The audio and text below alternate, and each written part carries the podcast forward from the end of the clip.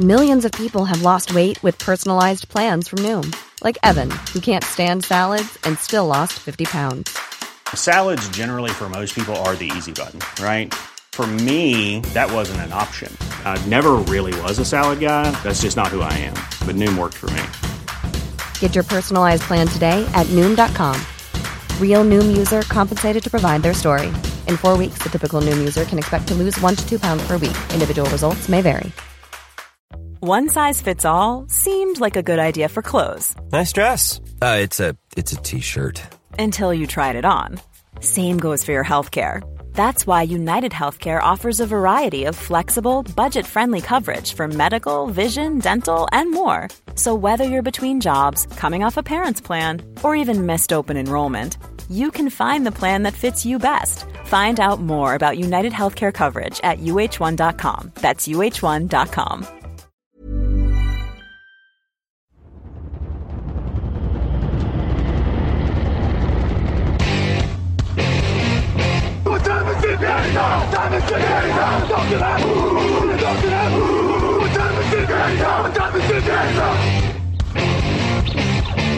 Got gun, Hulk left slot. Dixie left, T left. Mercedes, wide chip, Ricky. Fever left, 75, Katie, Omaha. We're going.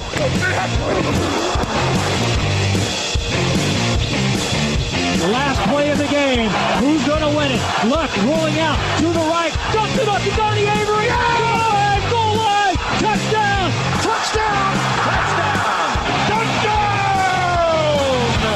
Hello, hello, bonjour et bienvenue à tous dans l'épisode numéro 370 du podcast Jean Actu. Alain Maté, très heureux de vous retrouver pour un nouveau débrief NFL. À mes côtés cette semaine, il y a Raphaël Masmejean en t-shirt rayé. Bonjour Raphaël. Salut, salut à tous.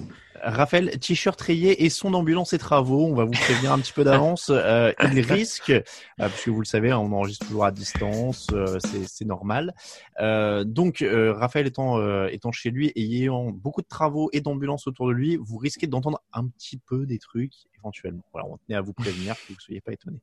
Euh, il est lui dans un silence absolu, c'est Grégory Richard. Bonjour Grégory. Pour l'instant, en tout cas. Salut Alain, bonjour à tous. Pour l'instant, en tout cas. Euh, messieurs, nous allons parler donc euh, de la semaine 6 en NFL qui s'est déroulée. Oui, le Covid ne nous a toujours pas eu. On continue. La sixième semaine, c'est dans la boîte. Euh, la défense des Buccaneers qui porte Tom Brady et écrase Aaron Rodgers. Les Titans qui font le spectacle. Les défenses de Pittsburgh ou de Chicago. Il y a beaucoup de belles choses dans ce débrief. Et justement, c'est parti. Hey, Kurt Warner here. Hi to everybody at the Touchdown Podcast.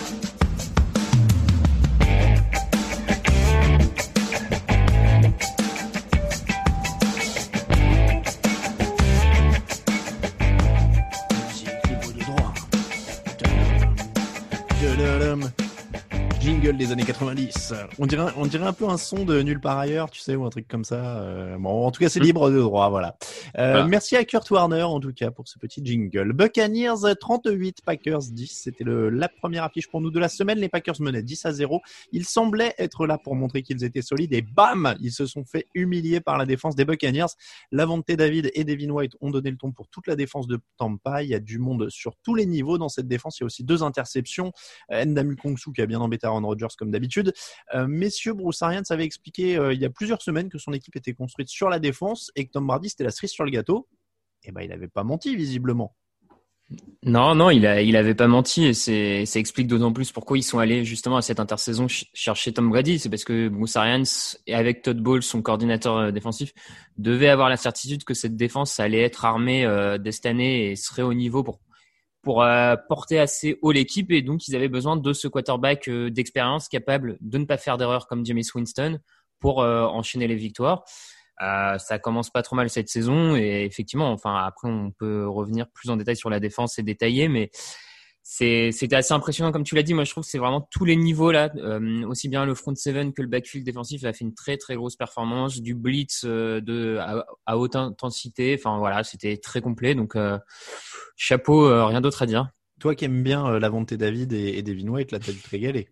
Ah bah oui, oui, je, je les ai pour un peu plus tard dans pour une autre chronique du podcast, mais oui, oui moi j'ai adoré la comment dire la, polyvalence parce qu'on les a vus tout faire sur ce match, à la fois du aller chercher euh, Aaron Rodgers, à la fois défendre des passes, couvrir euh, les receveurs adverses. Enfin, ils ont vraiment tout fait, donc c'était beau à voir. Grégory, 5 sacs, 13 quarterback hit, 2 interceptions. C'est une énorme bonne nouvelle pour Tom Brady et son attaque. Et c'est la confirmation qu'on a une des meilleures défenses de la NFC. Alors, je vais pas me risquer à un top temps, mais une des meilleures défenses de la NFC attend pas. Oui, oui, très clairement. C'est vrai que depuis le début de la saison, j'avais tendance à être un petit peu plus réservé, notamment sur la défense contre la passe, hein, euh, qui pouvait également euh, concéder quelques big plays euh, par moment quand vraiment le, le, pass rush faisait un petit peu défaut. Mais là, on voit que au fil des semaines, vraiment, c'est une escouade défensive qui devient extrêmement complète. la capacité des linebackers à être pressants sur le jeu à la course, sur le blitz, en effet, c'est pas quelque chose qu'on découvre. Après, ce qui est quand même assez impressionnant, c'est que euh, ce front seven, il a été capable de mettre à mal l'une des plus grosses attaques de la NFL, avec en plus l'absence le, euh, toute récente de Vita Via, hein, leur defensive mm. tackle, qui est out pour la saison. Et en plus, c'est un peu paradoxal parce que l'une des images fortes qu'on retient, c'est un petit peu le euh, la provocation d'Endamu Kongsu avec avec Aaron Rodgers, mais un des faits fondamentaux parce que la défense de Tampa, encore une fois, ces dernières semaines n'était pas mauvaise non plus. Hein. Ils partent pas à Chicago à cause de la défense, mais il y a aussi une question de discipline. Euh, on le disait, ils avaient pris 11 pénalités la semaine dernière du côté de Chicago, zéro sur cette semaine-là. Et on voit que ça change tout. On voit que c'est un match qui est quasi parfait aussi parce que du début à la fin, c'est une équipe qui, euh, qui est disciplinée dans son jeu, mais qui est aussi disciplinée euh, d'un point de vue comportemental faut donner des noms quand même parce qu'on va les, les, retenir pour l'avenir. Cela, Carlton Davis a quatre passes euh, défendues.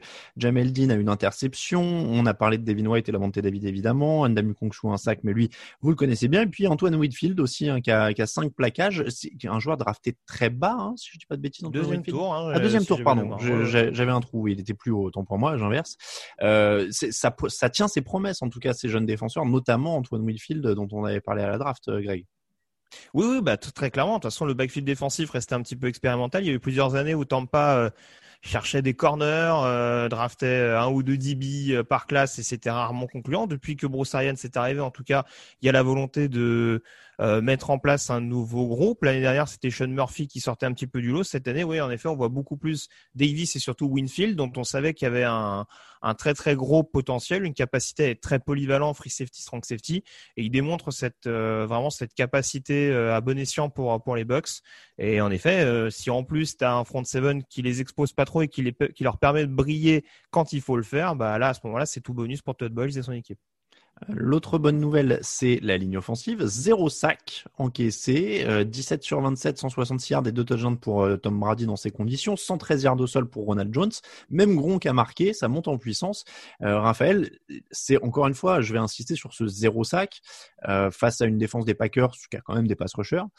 ça aussi, quand même, c'est que Brady, en fait, il est dans les conditions idéales pour l'instant. Oui, oui, il est, il est placé dans des, dans des conditions idéales. Ils avaient déjà commencé à renforcer leur ligne il y a deux, trois années avec des choix comme Donovan Smith et Ali Marpet.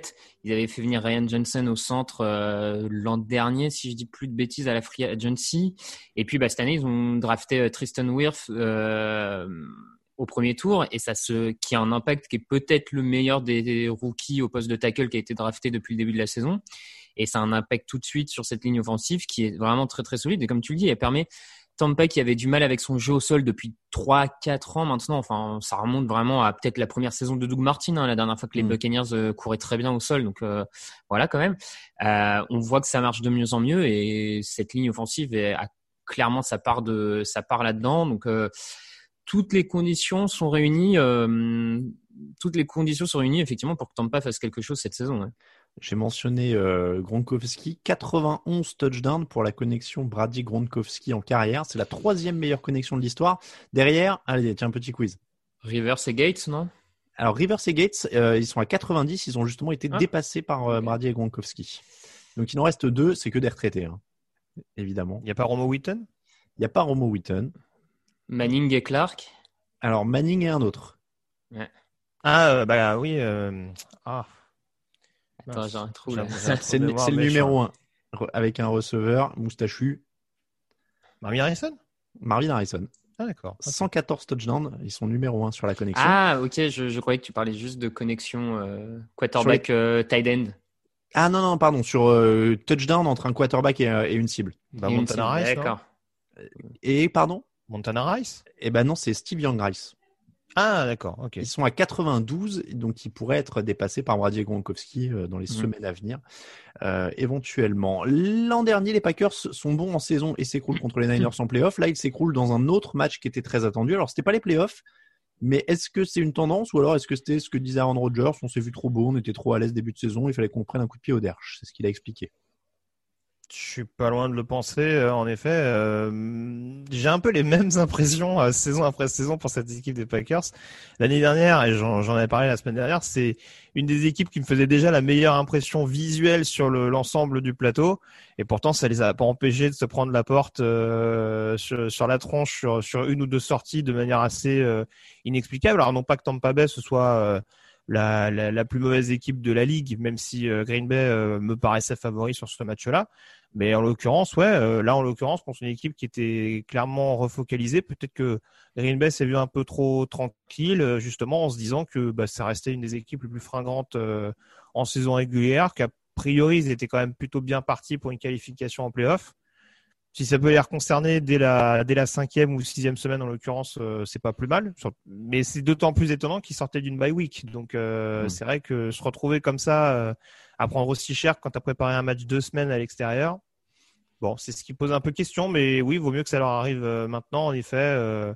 mais c'est malheureusement pas le premier trou d'air qu'on constate sur ce genre de, de prestations à l'extérieur. Raphaël, erreur de parcours ou plus quelque chose de plus profond? Pour le moment, pour le moment, ça va être une erreur de parcours. Maintenant, je suis quand même un tout petit peu euh, inquiet pour la suite. Euh, Matt Lafleur, depuis son arrivée à Green Bay, donc c'est cinq défaites et sur les cinq défaites, t'en as quatre euh, où les Packers perdent avec plus de 10 points de sur l'adversaire. Je trouve que c'est c'est un chiffre qui euh, quatre défaites de plus de 10 points sur 5, c'est un chiffre qui m'inquiète un peu parce que est-ce que ça veut pas dire que Matt Lafleur, quand le plan ne se passe pas comme prévu, il a du mal à trouver les solutions et les ajustements en cours de match? Et je pense notamment, bah, qui nous reste en tête, hein, cette finale de conférence l'an dernier contre les 49ers où il est incapable de s'adapter pendant tout le match et où ils sont dominés de A à Z, ils trouvent pas de solution. Là, euh, il commence bien, mais derrière, l'équipe est pas capable de réagir, on trouve pas la clé. Donc, il en est qu'à cinq défaites en deux ans. Il y a encore du temps pour trouver, mais je, je trouve que hum, voilà, ces, ces défaites montrent qu'il y a peut-être un petit souci encore que lui, en termes de coaching, n'arrive pas tout à fait à trouver l'adaptation en cours de match, comme des Bill Belichick, des Andy Mm. Reid savent le faire, qui en cours de match sont capables de changer le cours du destin du match par du bon coaching. Lui, pour le moment, tu as l'impression que quand ça marche pas, ça marche pas, l'équipe perd et puis euh, on passe à la semaine suivante. Après, il s'était pas caché, mais c'est vrai que son play calling dans le deuxième carton, il est quand même un peu suspect parce que bon, ils ont, encore une fois, on va pas, on va pas dire que le manque de receveurs euh, était peut-être un peu plus criant et que Aaron Rodgers a peut-être voulu remettre euh, Davante Adams un peu trop de nouveau dedans au point de concéder les interceptions un peu fâcheuses et de redonner le momentum euh, fatal derrière à Tampa.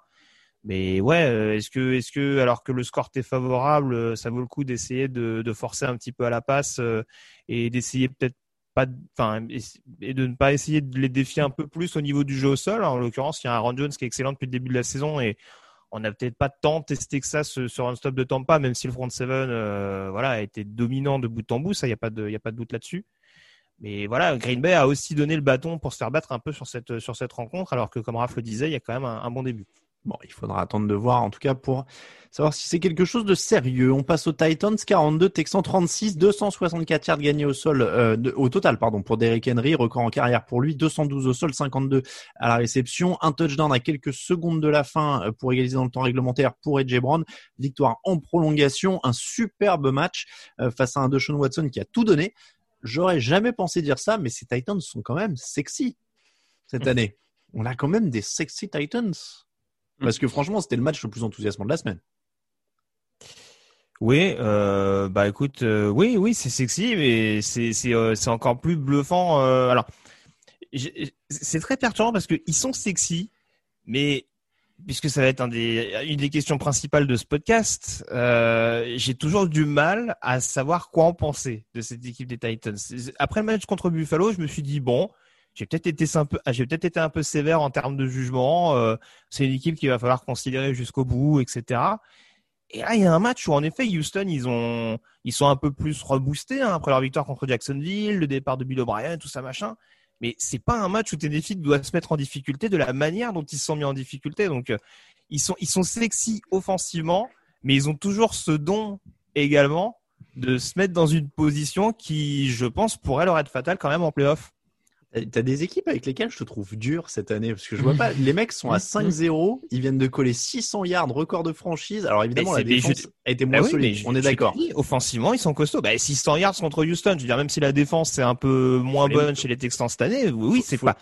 Faut Mais- les mettre quand même. Euh, 600 yards. Je sais que tu regardes le college football le samedi, mais euh, le dimanche c'est plus dur. Hein. Encore une fois, moi je, moi je te dis juste une chose, c'est que je, je suis pas en train de te dire que Tennessee c'est une équipe qui est surcotée par rapport à d'autres. Hein. Je vais pas te dire qu'ils sont moins bons que des Bears par exemple, euh, euh, qui ont un bilan plus ou moins équivalent ou quoi que ce soit. C'est pas mon propos, mais encore une fois, il y a beaucoup de victoires, je trouve, sur le fil du rasoir cette saison. Et c'est pas une question, c'est une question de prendre en compte tous les, tout, tout- d'essayer de contextualiser tout ce qui est mis, tout ce qui est présenté par cette équipe. Et encore une fois, ils gagnent quand même en prolongation contre une équipe qui certes est un peu mieux, mais que, qui normalement reste à ta portée, même si ça reste un match de division. Raphaël, est-ce que tu es plus enthousi... plus comment dire Est-ce que tu es plus prêt à te hyper? Euh, oui, oui, oui. Non, je, je trouvais les, les Titans euh, déjà un peu plus costauds il y a, il y a deux trois semaines euh, avant leur, leur grande pause, on va dire. Euh, donc j'avais été euh, encore plus agréablement surpris, on va dire, par la victoire face à face à Buffalo. Là, effectivement, il y a, y a des soucis en défense, ils prennent des yards, euh, mais en même temps, bon, on est dans une ligue où globalement, à part deux trois équipes, c'est quand même assez dur de défendre. On voit qu'il y a aucune défense parfaite euh, dans cette ligue. Donc euh, bon, euh, c'est pas pas terrible, mais je pense qu'il y a quand même les, les la marge et les joueurs pour euh, progresser et améliorer la défense au cours de saison. Ça me paraît pas. euh, Enfin, il y a quand même du talent dans cette défense. Et puis euh, la grosse différence par rapport à l'an dernier, c'est quand même l'an dernier on avait des Titans qui pour gagner des matchs étaient souvent autour de 20-25 points, euh, avaient besoin de, de grosses perfs en défense notamment. Là cette année, ils sont capables de suivre à peu près n'importe qui en attaque. Euh, c'est quand même la grosse différence. On a un Ryan Tannehill qui continue sur sa lancée de la saison dernière. On se demandait quand ça allait s'écrouler. Bon, bah pour le moment, ça ne s'écroule pas. Et euh, c'est un très un joli call play offensif, beaucoup de play action qui marche énormément parce que tu profites de la menace de Derrick Henry pour simuler des courses et puis ça part, euh, tu gagnes des gros jeux comme ça à la passe. On a un Derrick Henry qui est capable de faire quelques grosses courses et une ligne offensive qui lui ouvre des brèches euh, parce que sa course de 94 yards, euh, c'est sa ligne offensive qui fait la moitié du taf en lui ouvrant un trou énorme. Et derrière, Henry en deuxième rideau, il a plus que deux joueurs à battre. Enfin, que deux joueurs à battre. hein, mais voilà. Donc euh, moi, en tout cas, offensivement, je, je trouve qu'à l'heure actuelle, ils peuvent euh, regarder tout le monde dans les yeux, quoi. Surtout qu'ils n'ont pas joué beaucoup de matchs cette saison avec et Jay Brown et Corey Davis dans le Mm. en tant que dans, le, dans les squads de receveurs. C'est ce que j'allais dire. Tout le monde va parler d'Eric Henry pour la course de 94 yards, les stats, etc. Moi, ce qui m'impressionne le plus, c'est vraiment la confiance de Tannehill cette année, parce que la fin, alors c'est pas une feinte, mais il pourrait euh, lui mettre le ballon au sol pour arrêter l'horloge. C'est à une douzaine de secondes de la fin, Euh, et finalement, il joue la, la tentative directement et il envoie Jay Brown au touchdown. Waouh, c'est euh, c'est du très très très très haut niveau quoi de faire ça euh, dans l'enchaînement. Ça aurait été un Brady ou un Breeze, il y aurait eu 50 000 replays, 12 000 tweets euh, de la NFL, plus grande de tous les temps. Il y a que lui qui fait ça, etc. Et, et franchement, faut saluer, ouais, comme tu le disais, Tannehill, ça ne s'arrête pas par rapport à l'an dernier. Tant mieux pour eux. C'est vraiment moi, Tannehill m'impressionne encore plus que Henry parce que Henry, on le savait plus ou moins, et, et la confirmation de Tannehill est quand même assez impressionnante. Du côté des Texans, la défense, c'est plus tout à fait ce que c'était. Hein. Euh, pire défense au sol de la ligue, du coup, maintenant, 177 yards euh, encaissés par match. C'est la quatrième fois qu'ils laissent un coureur à plus de 100 yards. Ils se sont fait laminer par l'intérieur de la ligne de Tennessee, tu l'as dit, Raphaël. Euh, il reste Deshaun Watson, qui se démène comme un fou. La protection est meilleure quand même. Il prend deux sacs, il est plutôt bien protégé dans l'ensemble. Et après, il lance quatre touchdowns. Mais il n'y a pas grand monde autour. C'est un peu le, le Watson show, quoi, cette, équipe de Houston. Sourire, sourire de Je Greg. vois la moue de Raphaël et du bon. De Raphaël. Hésitation. Qui y va? Bah ouais, mais encore une fois, je je veux pas faire mon hater, mais oui, est-ce que c'est la ligne de Houston qui est bonne ou est-ce que c'est le pass rush de Tennessee qui était un peu moins tranchant? Je sais pas, mais oui, oui, là en l'occurrence sur ce match-là, bon, euh, il est, en tout cas, il a bien exploité le, le, le- le- son momentum quand il s'est présenté à lui parce que voilà, j'en parlais tout à l'heure, hein, Houston, ils étaient quand même euh, plus ou moins au fond du trou quand même. Euh, à la mi-temps, ils en menaient pas large. Et ils arrivent quand même à reprendre l'avantage 23-21, à remener encore une fois euh, sur le. Alors je sais plus qui met le TD, je me demande si c'est pas sur le TD de Will Fuller où il repasse devant à. Oui, je crois que c'est Fuller. À 30, euh, 30-28 ou un truc comme ça. Mais enfin, voilà, je veux dire, heureusement, heureusement, en effet, qu'ils ont qu'ils ont ce quarterback là euh, qui est capable de de surmonter beaucoup de choses. euh, mais bon, ouais, ça fait un peu ça fait un peu léger, oui, quand vraiment tu as une défense qui est aux fraises à ce point-là. Et puis bon, on va, peut-être en parler, mais bon, il y a des décisions coaching qui sont Alors, quand même un petit peu curieuses. C'est l'instant dilemme. On en a un Mmh, toutes les semaines mmh, en ce mmh. moment. Euh, vous avez 7 points d'avance grâce à un touchdown à 2 minutes de la fin.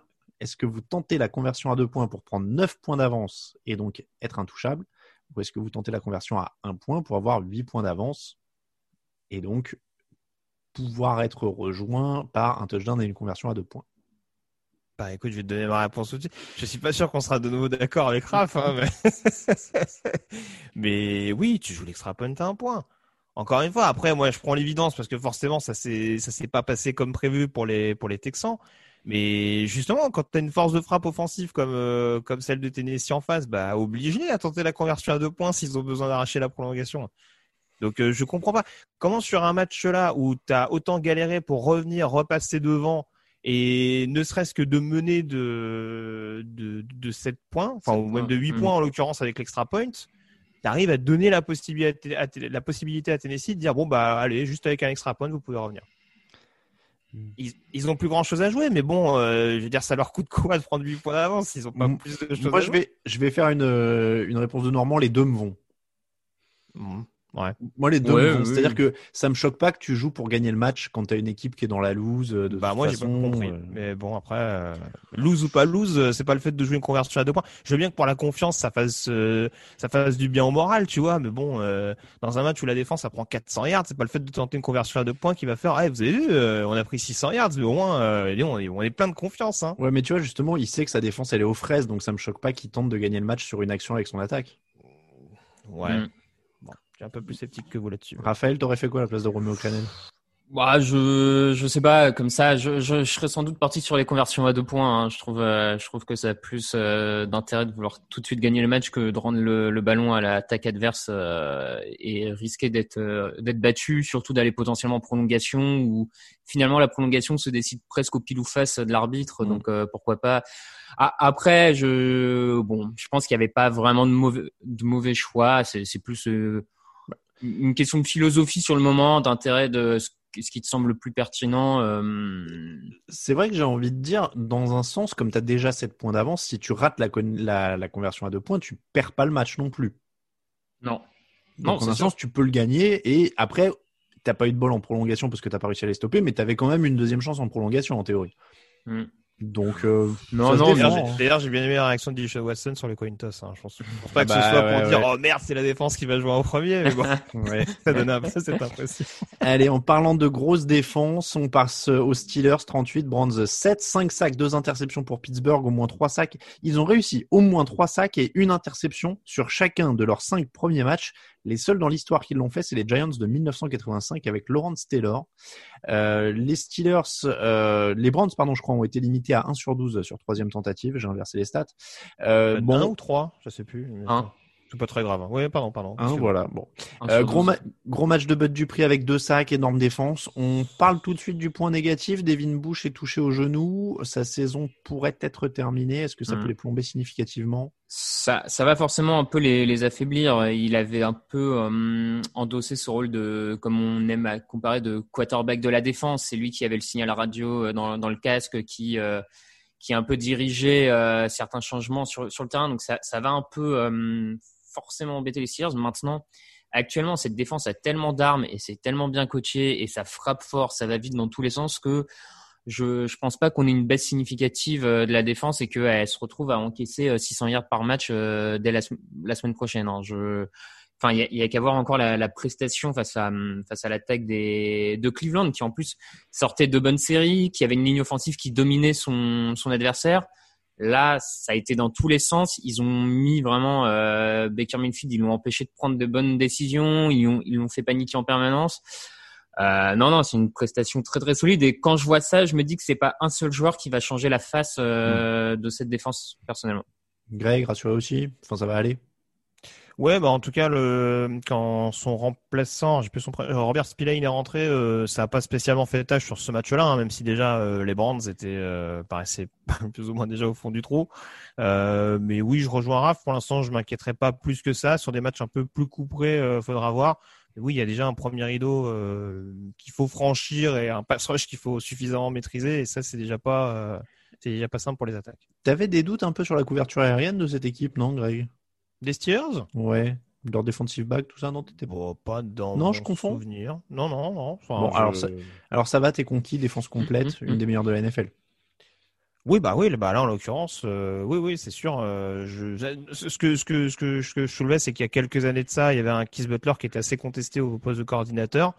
Bon, en tout cas, les ajouts qu'on a mis à sa disposition et, euh, et les réajustements euh, défensifs, pour l'instant, ont l'air de, de porter leurs fruits. Donc euh, voilà, on retrouve la défense dominante euh, de Pittsburgh. Ça continue de laisser du temps, euh, sans trop enchaîner sur ce qu'on va dire après, ça continue de laisser du temps à Big Ben et à son attaque pour continuer de se construire petit à petit. Donc c'est de bonne augure. Eh ben, tu peux y aller, hein. Big Ben, euh, 14 sur 22, 120 162 yards et un touchdown.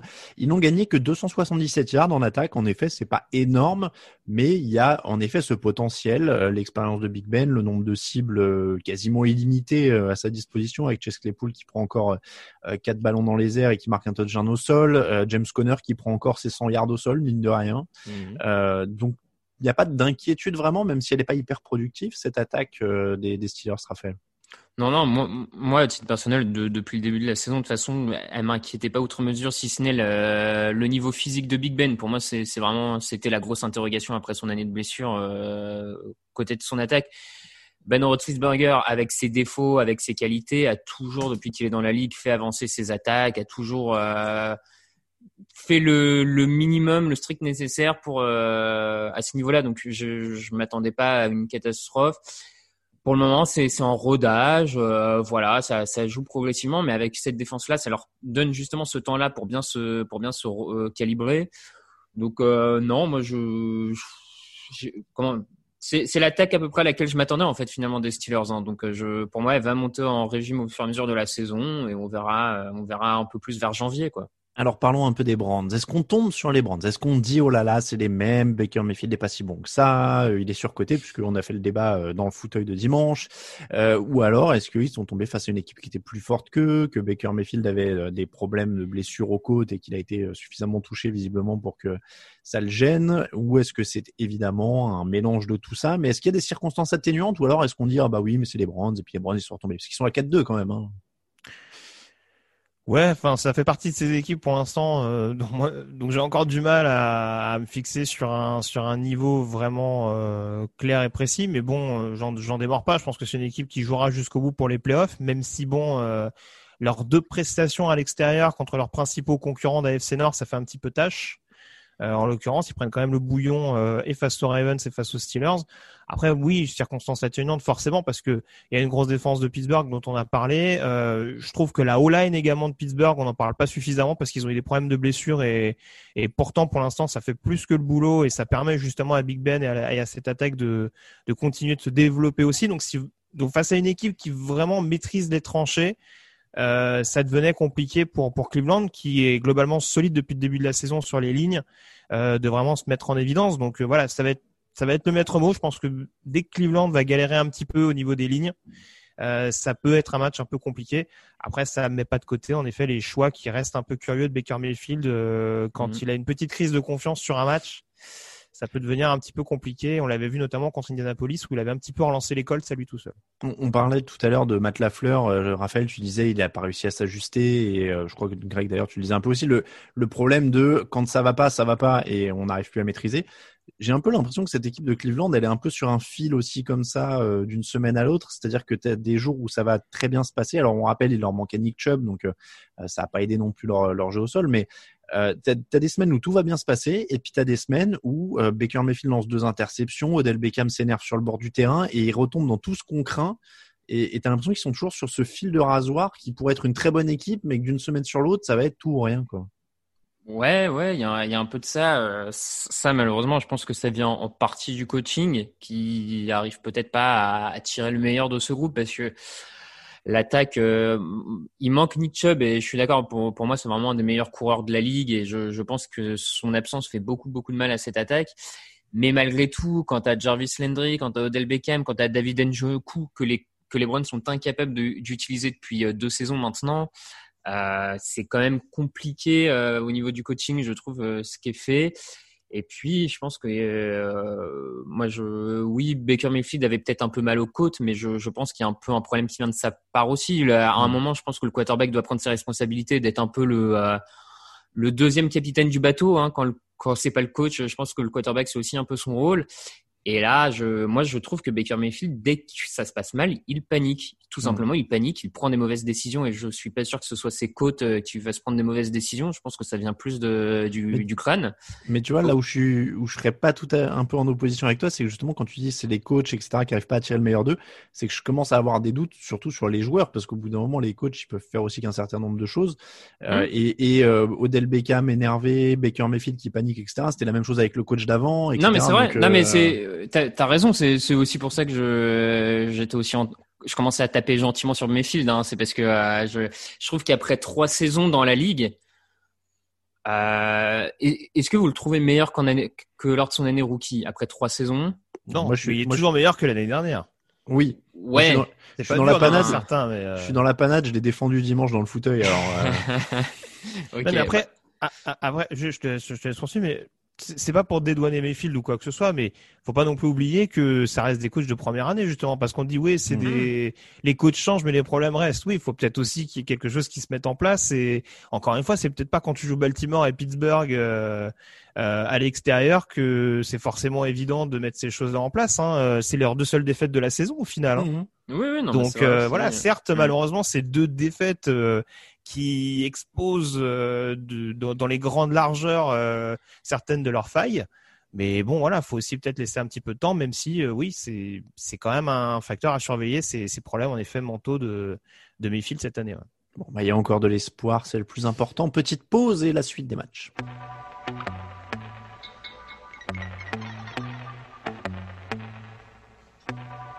What's going on? It's Keenan Allen with the LA Chargers. You are listening to Touchdown Podcast.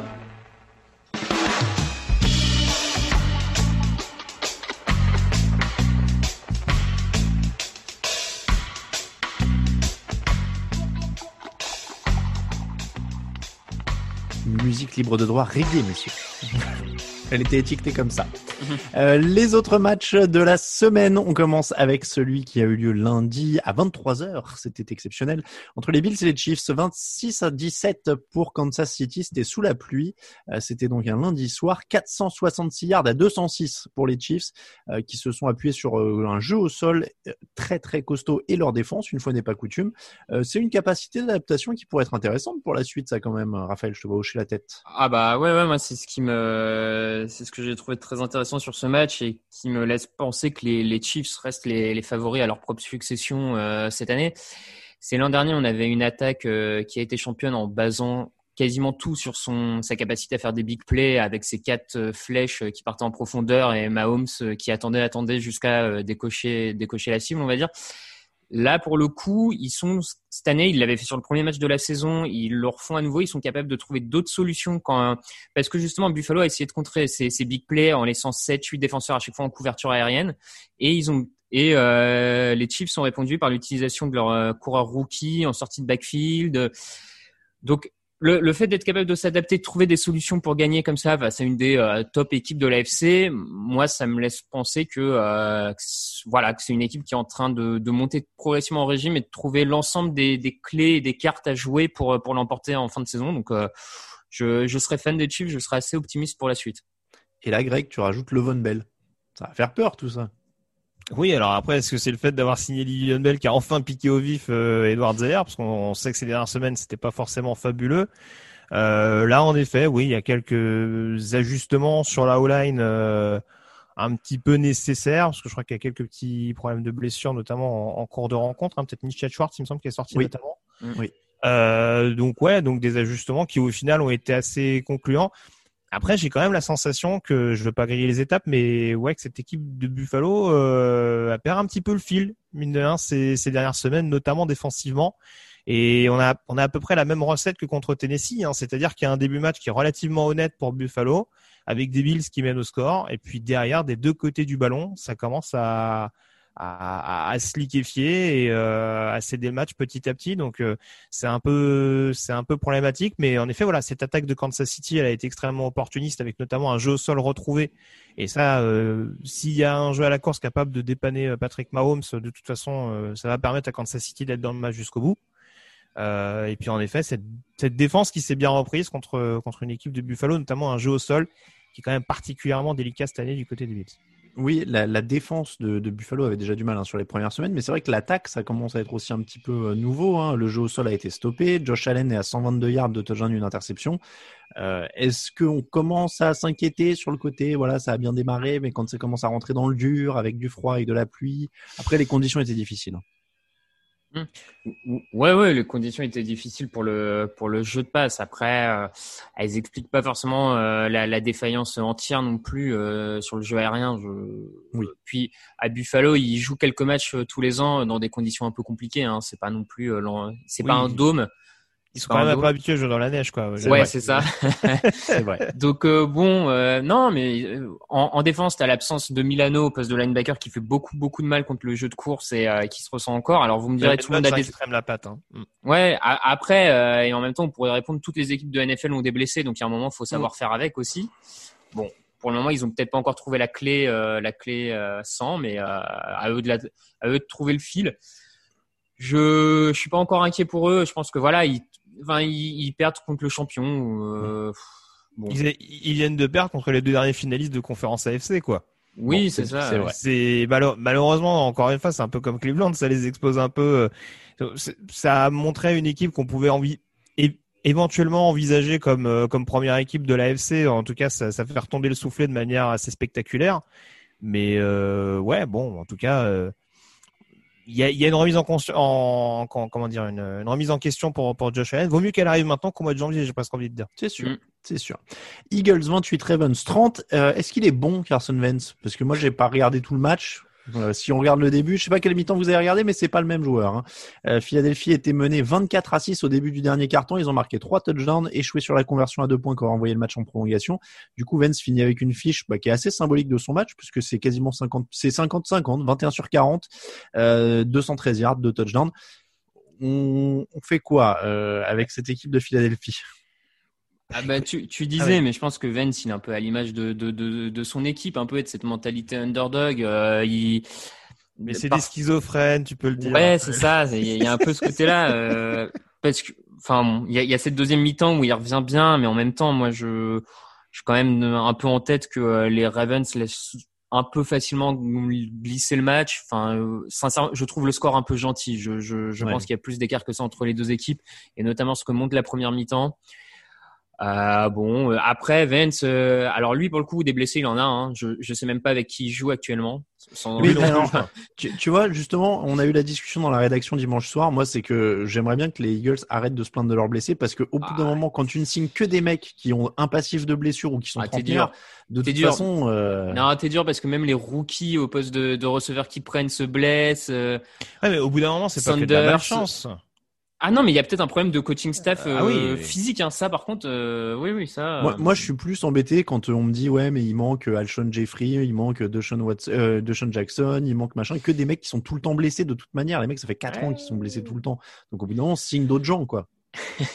ah, ou, change ta, ou, change ta, préparation, je veux dire. Oui, change ta préparation, euh, je pense surtout. Mais... Non, mais les mecs, ils sont taqués au mois de décembre, ils jouent jamais les trois premiers mois et ils ont des hécatombes systématiquement dans les effectifs. Je sais pas, à un moment donné, pose-toi les bonnes questions, quoi. Mais, vrai, euh, vrai, mais, mais, mais, je rejoins Raph. C'est sûr que bon, j'en avais parlé, cette équipe de Philadelphie, bon, euh, malheureusement sur ce genre de match-là, enfin malheureusement, dans le sens où malgré l'affiche, tu peux pas forcément dire bah ça va être une large victoire de l'équipe qui a le meilleur bilan parce que Philadelphie de toute façon c'est une équipe qui sera imprévisible de bout en mmh. bout. Donc là même avec 16 points de retard à 3 minutes de la fin, faut pas les enterrer en plus contre une équipe de Baltimore qui était très indisciplinée notamment mmh. en fin de match. Mmh. Euh, voilà, forcément ça les remet ça les remet dans le bain. Mais je veux dire, après, ils font avec les moyens du bord. Il y a une défense, on, on critique Jim Schwartz. Moi, je, je veux bien. Encore une fois, il est pas parfait sur tous les matchs, mais euh, bon bah il fait aussi avec le personnel qu'il a à disposition, avec beaucoup de vétérans surpayés euh, qui n'ont plus forcément le rendement qu'ils pouvaient avoir à une certaine époque. Euh, et puis ouais, l'attaque, c'est vrai que bon, des fois, je suis un peu étonné par les lancers de Carson Wentz, mais des fois, voilà, on parlait de la panique de Baker Mayfield. Je peux comprendre qu'à Carson Wentz lance de manière un peu paniquée quand il se retrouve avec euh, tous les défenseurs de Buffalo sur le dos à chaque fois qu'il lance le ballon, quoi. Donc euh, bon, c'est un peu problématique. C'est le truc qui est frustrant avec Wentz, c'est qu'il y a des fois où il a l'air mauvais, il y a des fois où il a l'air exceptionnel. Donc il, y a, des actions qui sont incroyables. C'est un des joueurs les plus fun à avoir joué quand il est en dedans. Fait, il, est tellement dans la démerde que ouais, il peut il peut passer du côté euh, magicien au côté mais c'était quoi ton truc pourri que tu viens de faire il y a deux minutes? C'est ça qui est très perturbant en fait. Mais ça va être Philadelphie tout au long de la saison. Ils peuvent prendre des matchs comme ça et c'est pour ça que même si leur bilan est pas extraordinaire dans la NFCS pour l'instant, pour moi, il faut, il faut toujours office de, de favori parce que c'est ceux qui dégagent la moins mauvaise impression globale malgré tout. C'est MacGyver, quoi, Carson Vance, euh, quand je t'écoute. Il y a un montage à faire pour nos graphistes. euh, Est-ce que les Ravens sont moins impressionnants cette année? J'ai l'impression que je les, enfin, je sais pas, je les trouve moins tranchants. Lamar Jackson moins tranchant dans les airs. Il gagne 40 yards de moins par match euh, au sol en, dans l'ensemble. Euh, il y a toujours des qualités partout. C'est toujours une équipe de haut tableau, euh, évidemment. Hein, je dis pas que. Mm. Mais ils nous ont habitués à du caviar l'an dernier et c'est dur évidemment d'être au même niveau. Mais voilà, il y a un truc qui. Ouais, ouais, ouais. En attaque surtout. Moi, je trouve que ça, ça se voit en attaque, hein, forcément. Oui, la défense est énorme. L'impression visuelle de l'attaque est, est, vraiment pas la même que l'an dernier. Euh, bah, on a tout simplement un Lamar Jackson qui est pas au niveau MVP qu'il a pu avoir l'an dernier, hein, donc ça, ça, ça, impacte forcément tout le reste.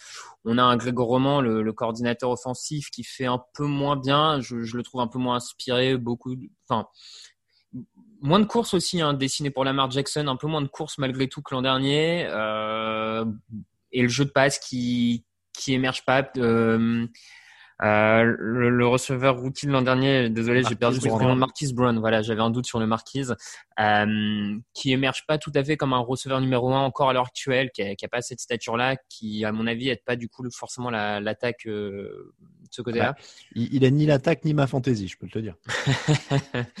ouais, j'ai pas de doute là-dessus. Non, non, mais en tout cas, c'est moins brillant en attaque. Après, euh, bon, je, je, je, pense aussi que c'est une équipe qui, qui cale un peu sa saison sur euh, sur décembre, janvier et une montée en progressif. Je je serais pas étonné qu'on voit pas tout ce que veulent faire les Ravens un peu plus tard dans la saison. Après voilà, c'est peut-être le bon le bon plan aussi, c'est que bah, ça fait deux ans qu'ils roulent sur tout le monde en saison régulière et qu'ils se plantent en playoff. Peut-être qu'ils ont appris de ça aussi et que là ils y vont plus plus tranquille moi, je, m'interroge quand même sur le sur l'orientation qui a été prise pendant l'intersaison, parce que oui, en effet, le play call de Greg Roman est ce qu'il est. Euh, il y a le départ de Marshall Yanda qui, on l'a dit, on va le répéter pendant un petit moment. Je pense cette saison euh, forcément est, non négligeable. Maintenant, la question, c'est de savoir quelle est l'orientation qui a été prise. Et je me demande justement s'il n'y a pas un plan de jeu avec euh, des nouveaux linemen offensifs qui sont arrivés. Je prends l'exemple d'un Tyree Phillips hein, qui, est, qui fait le boulot depuis le début de la saison, mais qui est peut-être plus calibré pour pour de la protection de passe plus peut-être que pour de la, de la perforation sur le jeu au sol. Et à mon sens, le jeu au sol, il est quand même déjà moins explosif. Ce qui rend cette attaque moins mmh. explosive, c'est le fait qu'il y a moins de brèches sur le jeu à la course, parce qu'il y a des linemen qui sont peut-être moins moins aptes justement à être euh, plus agressifs sur le jeu à la course, parce qu'on a dans la volonté de développer avant tout la Lamar Jackson à la passe, et que pour l'instant, bah oui, euh, par de nombreux critères, notamment le fait que hormis euh, Marc Andrews, les receveurs, pour l'instant, c'est pas aussi régulier que ce qu'on aurait pu en, penser, même s'il y a des bons rookies euh, qui s'installent cette année. Et ouais, est-ce que cette orientation-là du côté de Baltimore est pas en train de rendre cette attaque peut-être un peu plus quelconque que ce qu'elle était l'année dernière? Mais voilà, c'est pas, ça veut pas dire pour autant que ça va pas finir par trouver le, bon rythme et, que cette équipe de Baltimore va pas être un client à prendre en playoff. Patriots 12, Broncos 18, Denver qui gagne sans marquer le moindre touchdown. 6 field goals pour Brandon McManus. Euh, qui signe pas un grand retour, du coup 10 sur 24, 182 yards, 2 interceptions. Les Patriots avaient le ballon pour gagner en fin de match, mais ils ont joué sur une quatrième tentative. Un match très compliqué pour l'attaque de New England, euh, qui se retrouve à un bilan négatif pour la première fois en octobre depuis 2002. Euh, Cam Newton 17 sur 25, 157 yards, 2 interceptions. Il a aussi 10 courses pour 67 yards, 76 yards pardon, et un touchdown, mais ça pas beaucoup autour de lui. Il n'y a pas de cible de qualité. C'est quand même très limité en attaque hein, euh, du côté de New England cette année.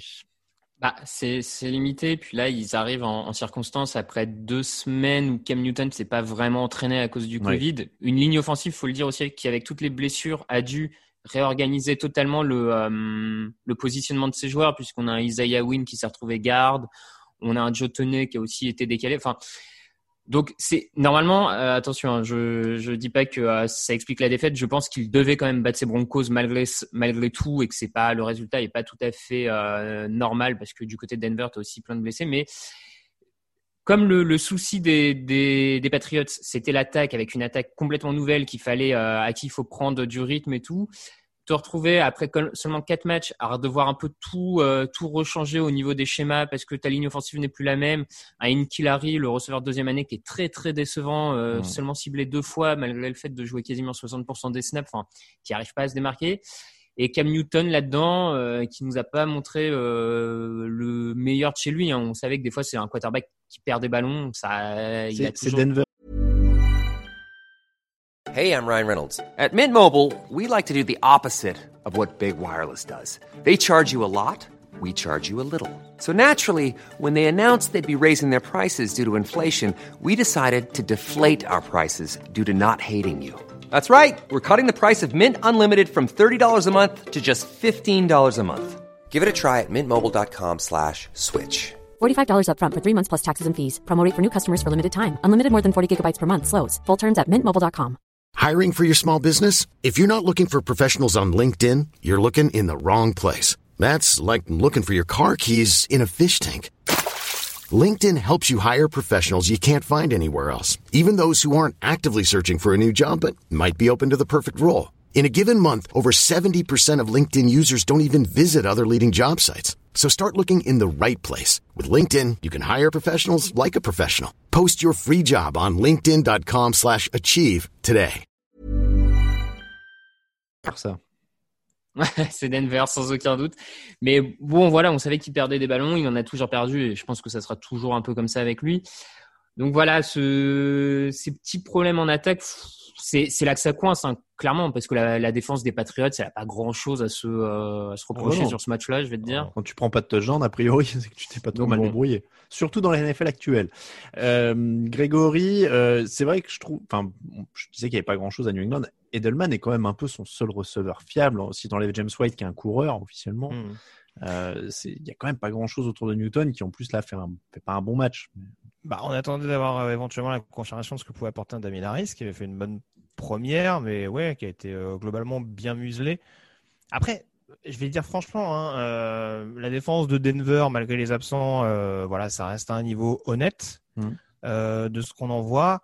Et j'ai pas de souci avec le fait que l'attaque de New England n'arrive pas à avancer. C'est pas une première, et malheureusement pour eux, je pense que ce sera pas une, un cas isolé cette année. Ce qui me perturbe beaucoup sur ce match-là, c'est l'exécution c'est que New England, je veux dire, avec, euh, ils ont déjà fait briller un paquet de no-names, etc. Je veux dire, à mon sens, le Patriot West, c'est quand même déjà d'être appliqué dans ce que tu fais. Et c'est quand même assez curieux de voir autant de déchets, des interceptions, le fumble d'ISO.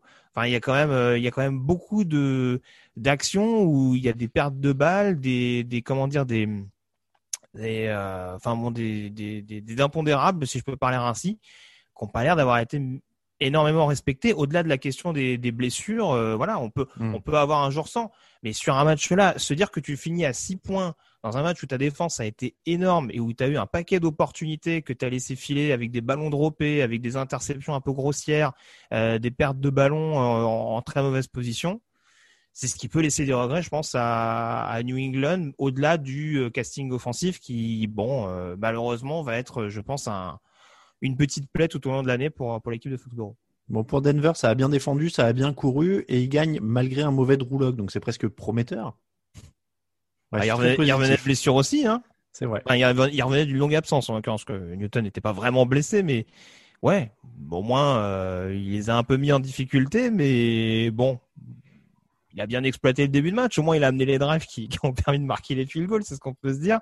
Euh, Philippe Lindsay aussi qui revient, bien, qui revient bien de blessure, Mm. ça c'est une bonne nouvelle pour eux. C'est vrai. Raphaël, un truc à ajouter sur Denver ou on passe à la suite? Non, non, on peut passer à la suite. On enchaîne avec les Colts 31, Bengals 27. Les Bengals menaient 21-0, mais Philippe Rivers a décidé de donner tort à tous ceux qui se demandaient s'il était cramé, hein, un peu comme nous la semaine dernière. Euh, 29 sur 44, 371 yards, 3 touchdowns, une interception. Il lance toujours comme un mec qui viendrait de se démettre l'épaule, mais ça a marché. Euh, ces Colts ont du caractère, Mais on a aussi vu que leur défense n'est pas si forte que ça. Parce qu'ils avaient joué quand même du fond de tableau pour euh, gonfler un peu les stats depuis le début de l'année. Ouais, je sais pas. Bah, c'est là où tu vois que Frank Reich, il vient de Philadelphie. Hein. C'est un peu schizo aussi, l'école Saint, j'ai l'impression, parce que ils n'ont pas un début de match où la défense ils sont pas là, où l'attaque il y a rien qui fonctionne. Euh, et puis après bon bah voilà, DeForest Buckner il se dit ah oui c'est vrai que finalement en face il y a quasiment personne, donc je vais leur marcher dessus sur le reste de la rencontre. Philippe Rivers bon bah il lance les yeux fermés. Euh... Enfin bon je, je vais pas dénigrer la prestation d'Indianapolis. Voilà, ils ont eu le mérite en tout cas d'avoir du caractère et de revenir dans cette partie. Mais la manière avec laquelle Cincinnati s'est aussi liquéfié de l'autre côté, euh, c'est difficilement occultable. Euh, voilà, on va dire que les Colts ont, remis les pendules à l'heure euh, dans ce qui était quand même une anomalie d'un point de vue score. maintenant, ouais, que, que Philippe Rivers donne l'impression de jouer comme Mahomes ou comme Wilson, ça en dit long quand même sur le niveau de cette défense, qui au passage se prive quand même volontairement de Gino Atkins et de, et de Carlos Dunlap. Donc l'erreur de casting, Zach Taylor continue de se distinguer. Et euh, ouais, donc c'est un peu euh, voilà, c'est c'est une victoire qui fait du bien pour la confiance pour Indianapolis après leur défaite à, à Cleveland. Oui. Mais ouais, ça inquiète aussi sur le niveau des Bengals à mon sens. Euh, Raphaël, est-ce que ça reste une énigme? C'est cool. Cette année, ils ont joué les Jaguars, les Vikings, les Jets, les Bears, les Browns, les Bengals. Tu ouais, vraiment bah... les étalonner.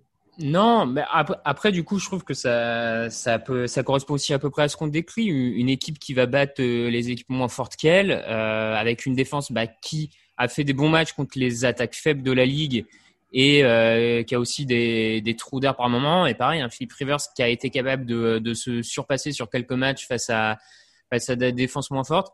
Voilà, c'est une équipe moyenne pour le moment, euh, qui à mon sens est correcte à peu près partout, mais excellente vraiment nulle part en fait. Hmm. Voilà, enfin tu vois, c'est un peu comme ça que je les je les vois.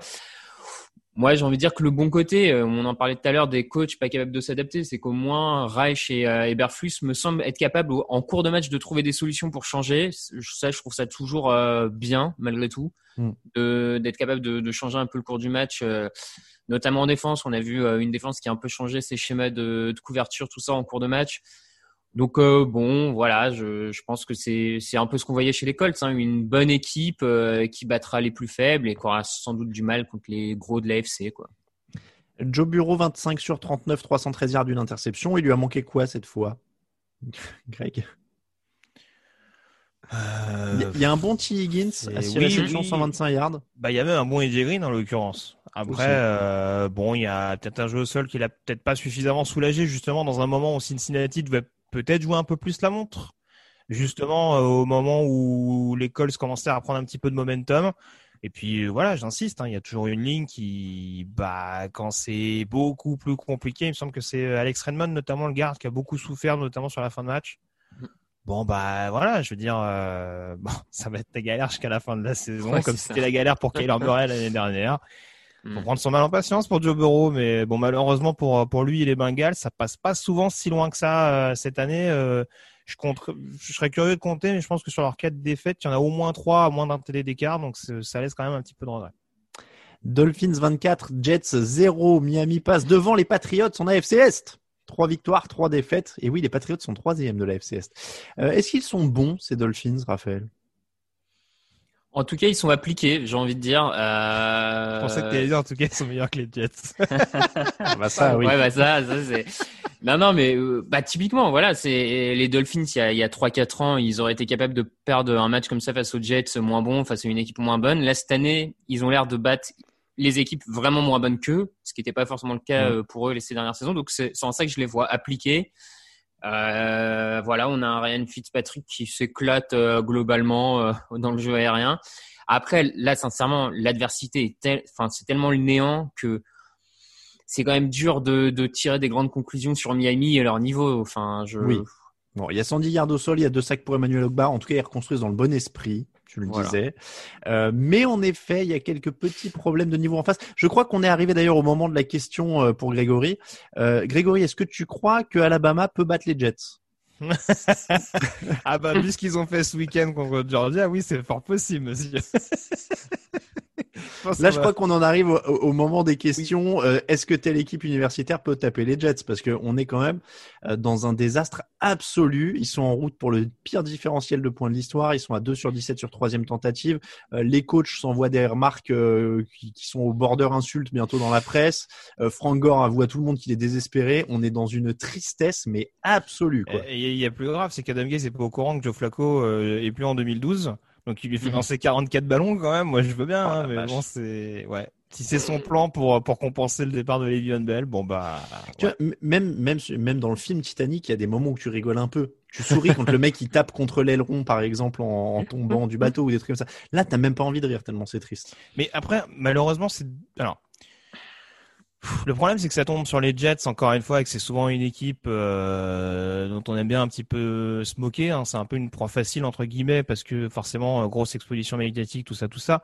Mais voilà, malheureusement, c'est presque devenu un business plan euh, habituel en NFL. Si tu prends les Raiders, il y a deux ans, on se foutait de leur tronche, les Dolphins l'année dernière. Bah voilà. Le- de toute façon, c'est le plan de Joe Douglas, c'est de faire en sorte que de tout raser à la fin de la saison, d'avoir un maximum de joueurs free agent à la fin de l'année, de se débarrasser de tout le monde, de faire la grande braderie, et puis de se débarrasser de son head coach pour repartir de zéro. Donc de toute je, façon, euh, je vois Raphaël que tu hoches la tête parce que moi je suis pas tout à fait d'accord non plus, mais je vais te laisser Ouais, je, je, j'entends ce que, ce que tu dis et je pense que tu as raison. Le, le plan final de Joe Douglas, c'est, c'est de virer tout le monde et de recommencer à zéro. Ça, je, sur le fond, je suis d'accord. Après, c'est sur la forme. Moi, j'ai les Dolphins l'an dernier, je les voyais pas ridicules comme ça. Les Raiders, il y a les deux ans premières semaines, ils sont catastrophiques les Dolphins. Non, mais pas à ce niveau-là. Non, mais là, Ah, c'est pas même en termes d'attitude. Ah non, non, non, non, non. alors, même en termes.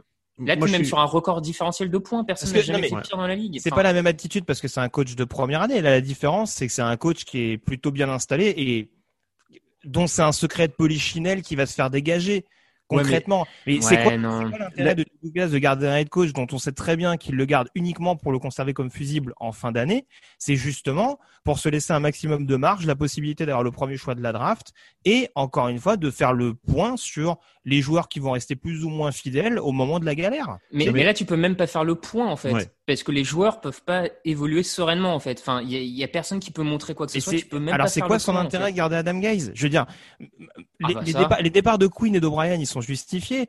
Mais je veux dire, comment O'Brien il se fait dégager en ayant un calendrier comme celui qu'il a eu en début de saison et un Adam Gaze il Non, est mais on est d'accord, on est en d'accord. se faisant euh, marcher Mais- dessus toutes les semaines. Greg, moi je suis, je dis, c'est, c'est pas comparable parce que c'est juste irrationnel ce qui se passe euh, du Oui, côté de New York. c'est bah, c'est tout ce que je dis. Mal- Malheureusement, c'est irrationnel dans la gestion du coaching staff, mais je pense qu'il y a également une responsabilité au niveau du general manager puisqu'on Ah oui. laisse les choses Euh, faire bien sûr. pour pourrir.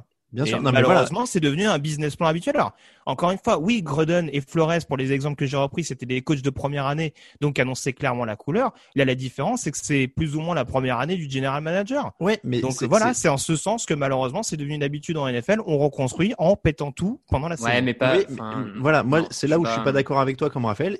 T'as as dit le mot, c'est pourrir. Le problème, c'est que c'est toxique. Les Dolphins et les Raiders, c'était pas toxique comme ça à l'intérieur, avec des coachs qui s'envoient des pics, avec des mecs qui sont désespérés. L'ambiance, parce que là, et je vais reprendre des termes de nos confrères du podcast euh, Around the NFL, euh, notamment sur, parce que je l'ai écouté hier, euh, c'est ce qu'ils disaient, c'est que Gaze et Williams, ils sont en train d'empoisonner ta franchise. Il faut les enlever maintenant.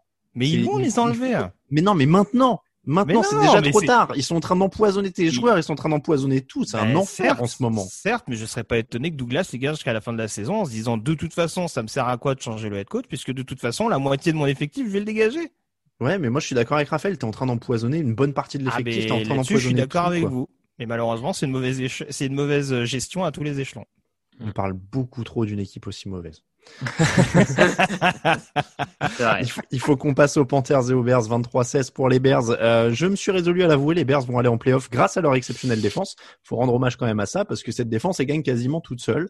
Ils ont limité les Panthers à 3 sur 13 en, 13e, ten- en troisième tentative, à 1 sur 3 dans la red zone. Ils arrachent 3 ballons. Heureusement parce que leur attaque est quand même affreuse. Ils sont à 2,5 yards par course, 261 yards au total. C'est dingue d'avoir, euh, enfin ça c'est déjà arrivé, hein, mais d'avoir une attaque qui soit aussi mauvaise que la défense est belle, quoi. Ouais, oui, ouais, c'est déjà arrivé. On en a vu quelques cas. euh, on en a déjà vu quelques cas dans l'histoire. Mais euh, comme tu dis, la défense a encore fait une grosse prestation. Ils ont été très très bien préparés face aux, Panthers, en étant capables d'arrêter ce jeu de passe court de Teddy Bridgewater et de Matt Rule en vraiment limite cassant un peu ce rythme que les Panthers arrivaient à trouver depuis deux trois semaines. Ils ont très bien limité aussi Mike Davis. Donc Match encore une fois très très complet de leur défense et un Nick Foles qui fait un ou deux drives quand il faut, au moment où il faut, notamment. Notamment, il est très bon sur les fins, les fins de première mi-temps et fin de deuxième mi-temps. À chaque fois, il a des, il arrive toujours à aller chercher un touchdown à ce moment-là, histoire de casser une dynamique d'un côté ou euh, de relancer le, enfin de relancer la victoire. Donc euh, bon, bah écoute, euh, tant mieux pour eux. Hein. Je... Après, pardon, vas-y, vas-y. Juste pour finir, je pense que là pour le coup, Matrou a aussi été un peu trop timide sur ce match. Avec, enfin trois fois il va dans les 10 yards adverses et trois fois il se contente des field goals il y a un moment en NFL. Enfin, moi, je pense sincèrement qu'il faut aller gagner en tentant des quatrièmes tentatives sur la goal line et il faut, faut aller chercher des touchdowns. Tu peux pas te contenter de 9 points euh, sur des passages en red zone. Surtout, que Robin, surtout que Robin Anderson fait pas un mauvais match. Il a pas mal mis en difficulté, je trouve, Jalen Johnson et euh, je pense qu'on n'a pas suffisamment exploité cette carte du côté de Carolina. Euh, après, bon, il y a ce drop euh, un peu cruel pour DJ Moore euh, qui fait quasiment le catch de l'année et puis qui, le relâche alors qu'il y avait une excellente position derrière et possiblement un ballon de gagne. Mais oui. Alors après, encore une fois, je vais pas me faire le défenseur éternel des Bears pour rien. Hein. Il y a une défense qui n'était pas parfaite en début de saison, notamment sur le run stop, ça s'améliore. Je laisse encore le bénéfice du doute en attaque. Je ne serais pas étonné. Après, je ne connais pas exactement la situation d'un point de vue cap. Je ne serais pas étonné qu'avant la, la trade deadline, euh, Chicago essaye éventuellement de débaucher un coureur éventuellement parce qu'on voit que David Montgomery galère un petit peu et en mm. plus avec la blessure de Tariq Cohen, euh, ça retire quand même des options au sol. Euh, s'ils arrivent à trouver une option intéressante au niveau du jeu à la course, je demande à voir, ça peut progresser. Après, je suis d'accord avec toi, ça reste quand même un chantier assez vaste. Et bon, pour l'instant, ils se reposent énormément sur leur défense pour gagner, euh, pour gagner les matchs, et tant mieux pour eux. J'aime bien ce que tu disais, euh, Raphaël, sur Nick Foles. Tu sais, dans les matchs, il fait un ou deux drives de temps en temps, notamment en fin de match. C'est un peu à l'image de sa carrière NFL. Tu sais, c'est il est moyen, il est moyen, il va sortir la ligue, hop, il fait un bon truc, il reste là. Il est moyen, il est moyen, hop, il fait un bon truc pour sauver son boulot et prendre un contrat, et ainsi de suite. Euh, 49ers 24, Rams 16. C'est la semi-surprise de la semaine. Les Rams étaient quand même favoris sur le, bilan et avec beaucoup moins de blessés. Finalement, on a eu un grand numéro de coaching de Cal Shanahan. Euh, pas un seul sac pour euh, Aaron Donald, aucun sac pour les Rams hein, d'ailleurs. Jimmy Garoppolo touché seulement trois fois, le même Jimmy bien mis en confiance par plein de petites passes courtes euh, qui terminent avec une belle fiche de 23 sur 33, 268 yards et 3 touchdowns. Euh, en défense, ils prennent que 311 yards et 17 first downs. C'est quand même impressionnant. Sont une partie de leur cadre en défense et avec un quarterback dont il fallait reconstruire un petit peu la confiance en attaque quand même. Ouais, tu l'as dit, c'est moi je trouve ça assez impressionnant le, coaching plan de, de Shanahan hein, qui montre quand même que c'est un des très très grands esprits euh, offensifs à mon sens dans, dans cette ligue ça a été millimétré euh, rien que sur le premier drive. Euh, la, la, stat du premier drive est énorme parce que les, les 49ers gagnent 86 yards euh, à la passe, alors qu'au final, le, le, drive n'a été que de 74 yards. C'est parce qu'en fait, les, les passes étaient en arrière et c'est les receveurs qui gagnaient des contacts et des yards après, après le, la réception. Donc, et, et à la, à la fin de la fin, au final, tu as 200 sur les 268 yards gagnés à la passe par Garoppolo, 244 le sont après réception. Hmm. C'est ces receveurs qui font quasiment tout. Ah, tant mieux pour lui, hein, je, c'est pas une critique, mais du coup, tout a été mis en place pour voilà faire des petites passes, ne pas prendre la pression d'Aaron Donald et du pass rush des, des, Rams, remettre Garoppolo dans la confiance. Ils ont très bien ciblé le, le, milieu, le centre du terrain ou du côté des Rams, on n'a plus un Corey Littleton qui défend bien et du coup en milieu de terrain, tu as un Garoppolo à 15 sur 16 et 3 touchdowns quand il vise le centre du terrain, un grand George Kittle. Donc oui, ça aide aussi. Hein, Non, non, mais, non, mais c'est sûr que ça aide. Mais du coup, il lance sur Doelly, je suis pas sûr qu'il ait les mêmes stats. Hein, mais... Euh. non, mais c'est clairement euh, de toute façon Kittle est, le, le, receveur tight qui gagne le plus de, de yards après réception. Voilà. C'est leur modèle, euh, ça relance très bien Garoppolo et donc on a des 49ers qui à mon sens, grâce à leur coaching, malgré les blessures, restent dans la course pour les playoffs. Ouais, mais le retour, le retour des, des skill players en attaque, justement, fait vraiment du bien parce que Samuel mm. et Kittle sont quasiment revenus en même temps. Ils ont eu une petite semaine d'adaptation avec ce, ce bouillon pris contre Miami. Et là, on a senti qu'il y a des recettes qui étaient un peu meilleures. Après, la grosse différence, en effet, c'est cette O-line qui a été une plaie pendant pas mal de semaines. Et là, en l'occurrence, on s'est bien préparé justement face à un test qui semblait en effet d'envergure avec, euh, avec juste le meilleur défenseur de la ligue face à eux. Inquiétude pour les Rams ou pas? Ils avaient roulé sur la NFC Est euh, quand même toute moisie. Mmh. Et, et là, il y a un test et c'est un peu moins fort. Bah pour l'instant, en tout cas, ils n'ont pas gagné un seul match contre des équipes hors NFC, euh, hors NFC Est. Donc, euh, mmh. on va attendre de, on va attendre de tirer des enseignements. Ça reste de défaites à l'extérieur aussi. Mmh. Mais ouais, bon, pour l'instant, euh, bon, oui, il fallait pas, fallait pas s'enthousiasmer plus que de raison pour les Rams. Après, je pense qu'il faut pas les descendre non plus. Euh, ils sont en position pour repasser devant pendant un moment euh, avant l'interception notamment de, de Jason Verrett. Euh, c'est un moment assez crucial. Il y a un match, euh, voilà, je pense que l'échelle Jared Goff euh, a pris du a pris du, du galon, on va dire, cette semaine, Ouais, parce ouais. que là, ouais, on est vraiment dans le match où, euh, bon, oui, c'est pas mal, c'est pas mal, c'est pas mal, mais ah, ça fait un peu peine à jouir parfois. Donc, euh, bon, voilà, donc c'est c'est une défaite, encore une fois, qui est un peu décevante, parce qu'on pouvait s'attendre, en effet, tu le disais, au côté favori des Rams. Ils relancent un adversaire de division, mais bon, les Rams vont être quand même à surveiller jusqu'au bout dans la course pour les playoffs. Cowboys 10, Cardinals 38. Les Cowboys sont toujours les leaders d'une NFC Est calamiteuse, mais alors ça ne va pas très bien. Ils ont pris un 21-0 dans le second quart et c'était fini. Quatre ballons perdus en attaque, 438 yards encaissés en défense. La bonne nouvelle, c'est que ça peut aller que mieux après. Je vous cite quand même Mike McCarthy en conférence de presse. Euh, je vois Raphaël sourire. Je sais pas si tu l'as vu passer celle-là. Euh, Ouais, je ouais. Voilà, je pense que notre préparation pour ce match était notre meilleure préparation de cette année. Euh, c'est quand même tout sauf rassurant. Est-ce qu'ils sont toujours favoris de la NFCS du coup? Oh là. Ouais. Euh, je commence à m'inquiéter un peu. Euh, même les Giants et, euh, et Washington. Ah Pardon, ouais, ouais. L'éternuement en direct. Oh mon dieu, alerte Covid. Ouais, pardon. Alerte Covid. Pardon. Je devrais avoir Euh. l'alarme de l'alerte enlèvement de le Ah, je suis allergique aux mauvaises équipes, faut croire. Euh, en même temps, je suis porte Atlanta, pourtant, je devrais éternuer plus souvent. Mais euh, non, non, euh, blague à part, euh, non, cette équipe de, non, oui, non, la, décla- la déclaration de McCarthy, oui, c'est un petit peu curieux et oui, non, même même les Giants et Washington commencent à me faire meilleure impression que ce que me propose Dallas ces dernières semaines. Euh, Il y, a, il y a des matchs encore une fois très troublants hein, parce qu'ils sont capables d'embêter Seattle par exemple jusqu'à la fin de la rencontre. Mais ouais, sur ce Ouais, mais- match-là, euh, il y a une défense qui est pas bonne, ça on le découvre pas.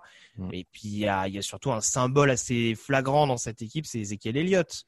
Je veux dire, je sais que Raphaël a quelques doutes sur Mhm. euh, son niveau relatif au niveau de la ligne offensive, mais euh, ouais, de là à commettre le nombre de fumbles qu'il commet et à être dans, dans un tel trou au point de se faire bencher au profit de, de Tony Pollard, c'est c'est quand même assez assez particulier. Je veux dire, tu peux mettre n'importe quel casting autour de lui, c'est quand même pas normal qu'un joueur supposément de ce niveau-là, en tout cas, euh, te laisse tomber dans de si grandes proportions. Enfin, voilà, avec le avec le faible niveau qu'il a depuis le début de l'année, quoi. Encore un mec de mon équipe fantasy. Mhm. Euh, Ah, bah tout s'explique alors. déjà perdu 4 fumbles, il en a perdu 2 hein, cette, euh, cette semaine, Ouais. cette année, pardon. Euh, Raphaël. Non, mais c'est c'est un des problèmes parce que, par exemple, sur ce match, bien sûr, la, la défense de Dallas est encore mauvaise, continue à prendre les yards, mais plusieurs fois, elle se retrouve à devoir défendre dès le début du drive dans son terrain parce que tu as aussi cette attaque qui perd des ballons. Donc, il y a un moment déjà que les mecs sont pas bons, mais si en plus tu les, euh, tu leur tires déjà une balle dans le pied Mm. en les forçant à avoir que 30 yards pour essayer de, enfin, voilà, donc il y a rien qui aide cette défense à l'heure actuelle. Euh, et puis cette attaque, me, enfin, je j'ai pas toujours été un grand euh, un défenseur de Dak Prescott, mais je pense qu'on sous-estimait peut-être, et Mhm. notamment depuis le début de cette saison, le niveau de Dak Prescott par rapport à sa ligne offensive, par rapport à Ezekiel Elliott qui était pas bon, et comment en fait Dak Prescott depuis le début de la saison portait vraiment à bout de bras cette attaque. Et je pense sincèrement qu'avec Andy Dalton, les Cowboys ne gagneront pas beaucoup de matchs. Enfin, je, je, je pense que et c'est pour ça que moi je pense qu'ils ont perdu leur statut de favori en NFC. Alors après au profit de qui? Ça c'est Ah ouais, c'est- une autre question, mais enfin C'est Je- presque, c'est presque malsain de regarder les équipes de la NFCS se Est-ce que Dalton n'a pas cette capacité comme Prescott l'avait à jouer avec cette ligne offensive un peu faible, plus faible en tout cas que par le passé Et enfin, j'ai du mal à croire par exemple sur ce match que les receveurs de, de Dallas n'étaient plus capables de créer des séparations comme ils l'ont fait les quatre premières semaines de la saison. Enfin, Mm. Bon, après, il y a très belle défense en face. Hein. Il faut le préciser. Bouda Baker fait un très beau match. Oui, Euh, il y a, oui, il y a- il y a oui. Patrick Peterson aussi. Hassan Reddick a deux sacs. Euh, il y a- Non, mais c'est vrai, c'est une des bonnes nouvelles pour Arizona quand même de ce match. Ouais, mais si, si- enfin moi, moi, ce qui m'embête un peu euh, par rapport à ça, c'est que côté Arizona, t'as quand même une défense qui manque, par exemple, de cornerback. Donc normalement, ça devait pas, enfin à mon sens, Arizona aurait dû avoir plus de mal à suivre Gallup, suivre Cooper, suivre euh, Lamb. Or, ça n'a pas tellement été le cas, donc euh, bon, voilà. J'aime bien quand après- j'essaie, bon- d'être positif pour une équipe et et que Raphaël dit non, mais c'est juste que les autres sont nuls. Ouais, ouais. Bon, après, Byron Murphy fait son match aussi, Arizona, hein, donc, euh, de mémoire. Donc, Oui, euh, bon, oui. non, non, il y a des, non, il y a un backfield qui est pas inintéressant et même, euh, bon, en tout cas, c'est une, euh, c'est bien meilleur de ce qu'on voit d'Arizona. Je te rejoins, euh, Alain, euh, par rapport à ce qui était, ce qui posait problème l'année dernière, parce que le- la défense de Van Joseph se faisait un petit peu ouvrir dans les grandes largeurs. Donc là, oui, en effet, il y a du, il y a du mieux, mais bon, il y a un Kyler Murray qui fait le boulot, on va dire, pour l'instant, bien aidé Mhm. par un jeu au sol, en l'occurrence, sur ce match-là. J'attends encore d'être convaincu à 100%. C'est pas une simple victoire, entre guillemets, si je peux me permettre de parler Mm. ainsi. C'est pas juste la victoire à Dallas qui va m'amener à changer mon jugement totalement sur, euh, sur le niveau d'Arizona depuis le début de la saison. Mais en tout cas, voilà, c'est une bonne fiche de 4-2 pour se tirer la bourre jusqu'au bout pour les playoffs. Et contre Kenyan Drake court, ça simplifie tout. 164 yards encore pour lui dans ce match. Vikings 23, Falcons 40. Vous savez qui est le remplaçant de, de Kirk Cousins ou pas? Moi, je sais. Ah oui, j'ai vu passer C'est Sean. Mannion. Sean Mannion. C'est ouais. Sean Mannion, voilà. C'est sûrement pour ça que Kirk Cousins est resté en jeu après ses trois premières interceptions. Oh, Euh, t'es méchant, bon quarterback à Oregon State. Ouais, attends, il peut, alors, il peut, il peut pas dire qu'il a pas de receveur, Kirk Cousins, puisque Justin Jefferson fait plus que combler le départ quand même de Stephen Diggs pour l'instant. Il a encore à 166 yards et deux touchdowns, et je crois qu'il est déjà à plus de 500 yards, hein, le, le garçon. Euh, pour les Falcons, qu'est-ce qu'il y a?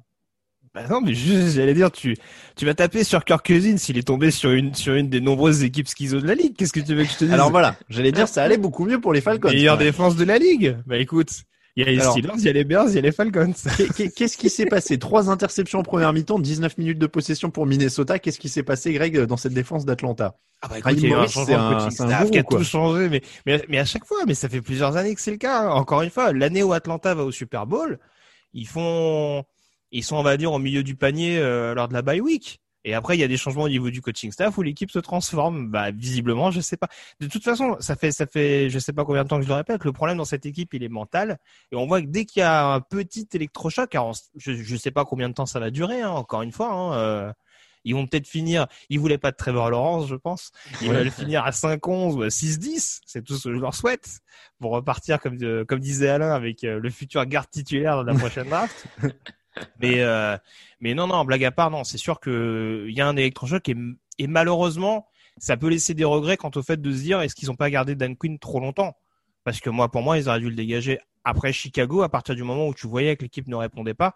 Et malheureusement pour Arthur Blank le propriétaire c'est un aveu terrible parce que ça veut dire en effet qu'avec l'équipe que tu avais, tu as moyen de faire mieux. Minnesota, c'est pas c'est pas le top du panier cette année, mais les dominer de la, les dominer pardon de la manière dont ils les ont dominés quand on voit que Minnesota ça va mieux ces dernières semaines, ça en dit long encore une fois sur la manière dont cette équipe était Ah bah, coachée et surtout gérée et préparée.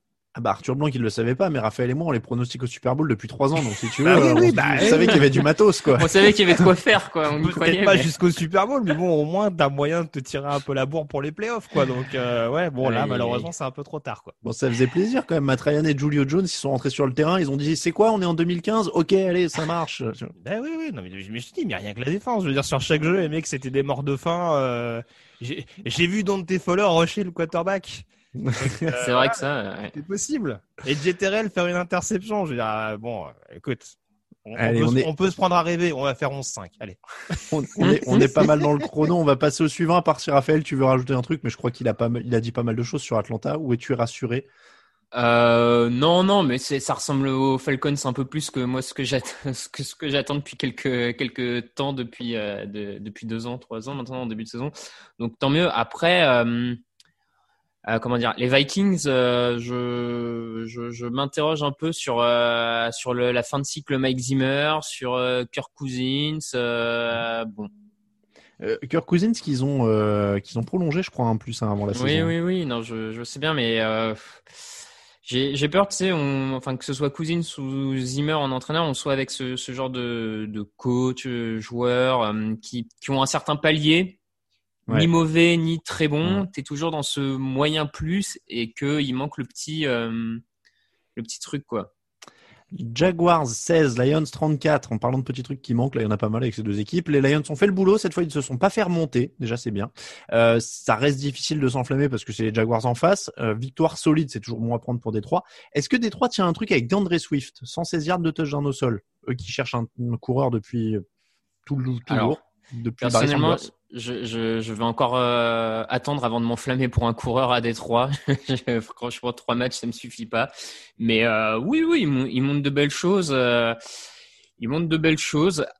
Je, je sais pas, peut-être qu'il s'inspire un peu d'Adrian Peterson, hein, qui lui apprend deux trois techniques pour être un bon, euh, peut-être qu'un mentor, euh, ça, ça l'aide. euh, mais bon, je vais, je vais encore attendre. Et puis de toute façon, de manière globale, Détroit, je vais attendre pour euh, me dire que ça y est, ils ont enfin trouvé la voie parce que des, des, des débuts de saison corrects de Détroit, on en a vu quelques-uns ces dernières années avant que ça, avant que ça retombe. euh. Oui, voilà, de toute façon, le début de saison est pas, est même pas correct. Hein, de toute façon, Oh, Là, quand ils même. sont à quoi euh, Ils sont à Vous êtes 3-2, non sévère. 2-3 Enfin, Je vais envoyer Alain, mais bon, non, le, le- le début de saison de Détroit, il est pas catastrophique. Malheureusement, il y a, Ils sont à il y a ce 2-3.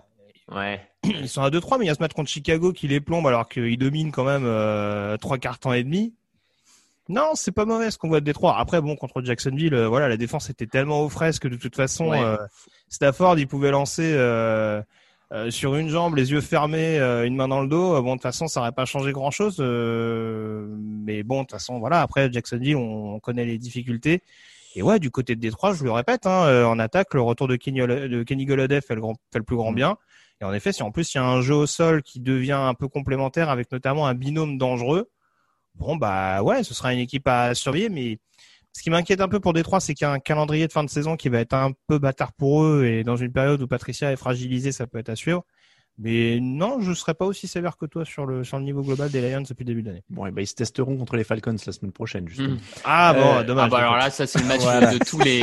Voilà. Alors, les, Jag- les Jaguars viennent de perdre contre les Je Lions. conseille aux gens déjà de pas le mettre dans leur combiné celui-là parce que Clairement. ça sent la. Ouais, clairement. Ou Euh, alors les- mettez au moins 80 points. Ça. les, les Jaguars viennent de perdre contre les Lions, les Texans, les Bengals et les Dolphins. Je sais que Greg t'aime bien étalonner les équipes sur contre qui elles ont joué. Euh, Ouais. Là, je pense qu'on est pas mal euh, en termes Oui. de de- d'étalonnage. Est-ce que c'est fini, fini, fini la hype euh, Gardner Minshew? Parce qu'il arrose beaucoup, mais c'est plus vraiment sur l'efficacité là quand même. Ouais, mais bon, après, il est pas, j'allais dire, il est pas aidé, pauvre garçon. Mais oui, en l'occurrence, c'est sûr. C'est malheureusement, oui, t'as pas de défense, t'as une attaque qui continue de, malgré tout, de se chercher. Il a pas, il a pas de vrai tight end dans une ligue où c'est quand même devenu entre guillemets la norme. En tout cas, euh, avoir un- une bonne soupape de sécurité plein centre, c'est quand même, euh, c'est quand même une bonne chose. Euh, un corps de receveur qui reste jeune, un James Robinson qui est pas forcément, même s'il a montré de bonnes choses en début de saison, à mon sens, ce sera peut-être pas sur la durée un top running back dans la ligue. Donc ouais, non, je il y a des il y a des choix qui sont parfois un peu curieux comme ça pouvait être le cas l'année dernière.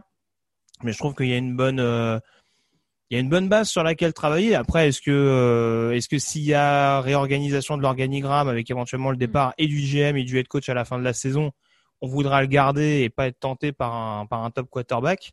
Ça c'est autre chose mais euh, ouais je sais pas si Minshew est le est l'un des principaux problèmes de Jacksonville en tout cas en ce début de saison Tu vois, Greg, tu décris une situation qui ressemble à celle des Jets, mais où les gens s'insultent pas et où ils envisagent l'avenir plus sereinement. ouais enfin ouais enfin Caldwell est pas vraiment dans la situation de Douglas mais bon on va pas on va pas relancer le débat C'est vrai. Euh, bon, Raphaël, Gardner Minshew, euh, ça. Oui, non, je, rejoins Greg. Je pense pas que ce soit le principal problème. On a eu notamment sur ce match-là un play call euh, offensif un peu étrange de Gruden, hein, qui a très très vite euh, oublié le jeu au sol, euh, peut-être un peu trop vite pour le coup, malgré le fait que Robinson n'avançait pas beaucoup. Enfin, bon, je je sais pas. Et en même temps, il... les erreurs qu'il faisait déjà l'an dernier restent présentes, donc je le vois pas particulièrement progresser. Qu'il a vraiment les épaules d'un quarterback numéro un Je j'ai un peu de doute. Je sais pas.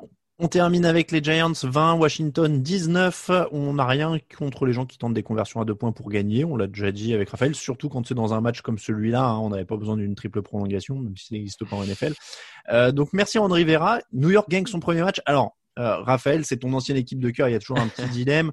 Euh, Daniel Jones est à 12 sur 19, 112 yards, un touchdown, d'une interception, 240 yards au total en attaque. Est-ce que ça t'a enflammé? Est-ce que tu vas retourner acheter un maillot bleu? Est-ce que, euh, euh, est-ce que ça y est Tu, tu es reparti quoi? Première Pour victoire de l'ère Joe Judge. Pour 240 yards, non, je crois, je crois que ça va, ça va être suffisant pour m'enflammer. Hein. Euh, non, mais c'est c'est les Giants qu'on voit depuis le début de saison. Hein. L'attaque est franchement mauvaise. Heureusement qu'ils ont une défense qui leur permet de rester dans le match, euh, qui profite aussi bien d'une autre attaque très mauvaise en face. Hein. C'était deux très mauvaises attaques qui se faisaient face, donc euh, c'était- bon. C'était clairement pas le match euh, offensif à suivre. Bon, voilà, je, je trouve pas qu'on ait appris grand chose sur ces deux équipes dans ce match. Hein, J'aurais, dû couper avec un son de Camelot de Caradoc qui dit c'est de la merde. Que, enfin, on le sait quoi, tu vois. Ouais, Il y a- il y a le- tu l'as dit, hein, c'est la défense qui marque le touchdown de la gang côté. euh, Ouais, New mais York. qui est, qui est, pour le coup, qui est une bonne La surprise pour bonne. New York. Ouais, la Franchement, je pense que Je- beaucoup de, de spécialistes et même des fans new-yorkais s'attendaient pas à ce que leur défense fasse belle figure comme ça après six semaines. Alors, est-ce que ça va durer toute la saison? J'en sais rien. Mais t'as le- la recrue euh, James Bradbury, euh, cornerback, qui fait beaucoup, beaucoup de bien. Enfin, c'est quand même la petite surprise côté New York et qui est pas mauvaise de se dire que l'an prochain, ils peuvent déjà au moins repartir avec une défense à minima euh, correcte. C'est en termes de reconstruction, c'est déjà sympa, quoi. Oui, non, je parlais offensivement, hein, surtout pour dire Oui, que c'était euh, assez affreux à suivre. Euh, Greg, Kyle Allen, c'est pas la solution visiblement au poste de quarterback, donc ça va être la draft pour Washington? Ça en prend la direction, ou alors peut-être euh, un quarterback qui sortirait euh, d'une équipe sur un peu surprise, type les Jets qui se débarrasserait d'Arnold, peut-être, je ne sais pas, euh, à surveiller, mais euh, ouais, non, non, euh, là je pense que de toute façon, Haskins ça a pas l'air d'être, euh, a plus l'air d'être le choix prioritaire. Euh, Allen, on savait que ça allait être pour dépanner, et Alex Smith, il n'y a pas une euh, une date de, de péremption très très éloignée, malheureusement pour lui. Euh, donc ouais, je pense que ça va, ça va pas durer. Euh, il va falloir reconstruire au plus vite du côté de du côté de Washington. Euh, tu vois là pour le coup, la conversion de points me dérange pas du tout. En l'occurrence, testé par par Ah, on est Rivera. d'accord, Là, hein. je comprends. En l'occurrence, d'accord. Voilà, euh, mais euh, oui, non, non, voilà. De toute façon. Le problème qui va se poser, c'est que oui, ils seront sûrement top 5 de la draft. Maintenant, est-ce que euh, tu dois prendre qu'un quarterback? Je suis pas sûr. Offensivement, c'est tellement le marasme que euh, il y aura tellement de directions. Mais oui, hein, ça commencera forcément par un quarterback. Messieurs, breaking news. Live from Studio 3C in Rockefeller Center, this is Today in New York. On a parlé des Dolphins, on se demandait s'ils étaient une équipe différente de l'année dernière, ces dernières semaines. Et bien maintenant, ils seront, ils seront une équipe différente. Tua Tagovailoa est leur nouveau quarterback titulaire selon ESPN pendant que nous enregistrions. Stylé. Tua Tagovailoa est nommé euh, titulaire. Alors pas officiellement encore une fois, c'est ESPN qui le rapporte au moment où on se parle. Donc là, il y a un nouvel intérêt à suivre cette saison des Dolphins quand même, parce que c'est ça la deuxième étape normalement de leur reconstruction, c'est de lancer Tua Tagovailoa. Euh, Grégory, je vais revenir vers toi évidemment, puisque tu es le seul de nous qui l'a l'a l'a vraiment vu jouer. Bah, vous l'avez vu, vous avez vu le week-end dernier, non? On l'a Il a- vu lancer deux passes. L'a D'ailleurs, toujours aussi surprenant un quarterback gaucher. euh, Sur le moment, ça, C'est vrai. ça surprend un peu. Euh, donc Grégory, il est gaucher, il a déjà une hanche en plastique, si j'ai bien compris. Ouais. Euh, donc, qu'est-ce qui le différencie de ma grand-mère? Parce que pour l'instant, il y a beaucoup trop de similarités. Non, bah, euh, en tout cas, euh, alors c'est vrai que son grand problème à Alabama et ce qui lui a coûté un peu cher, et en fait, il nous a fait une RG free un peu un peu précoce, hein, c'est-à-dire qu'il avait cette explosivité, ce profil double menace qui malheureusement dès le collège football lui a dit bon, maintenant tu vas te calmer garçon. Mais maintenant, d'un point de vue passe, euh, il a quand même une rapidité d'exécution euh, qui va être à surveiller. Il arrive quand même à identifier ses cibles très rapidement. Euh, bon, après, c'est difficile de mettre de côté le fait qu'il était à Alabama où ces dernières années, il y a quand même des, des receveurs quand même assez, euh, assez détonnants et capables de se libérer très rapidement, euh, parce qu'il a quand même joué par exemple avec un, Jerry Judy, un Henry Ruggs. Euh, mais bon, le talent, il est indéniable. C'est un joueur qui arrive à faire briller notamment ses tight ends.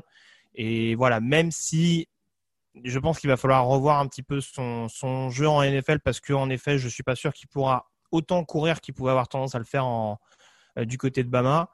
Euh, ouais, il y a quand même, il y a quand même un profil intéressant et qui colle notamment à cette attaque de Miami qui est beaucoup plus explosive, qui a l'air de trouver une certaine carburation avec euh, avec Chan Gailey. Euh, un jeu un peu plus un peu plus soutenu en termes de en termes de vitesse et je pense que ça peut ça peut lui contenir sans forcément l'exposer. Surtout que la ligne offensive a l'air de, de vraiment bien bien se développer. Les jeunes euh, montrent de bonnes choses.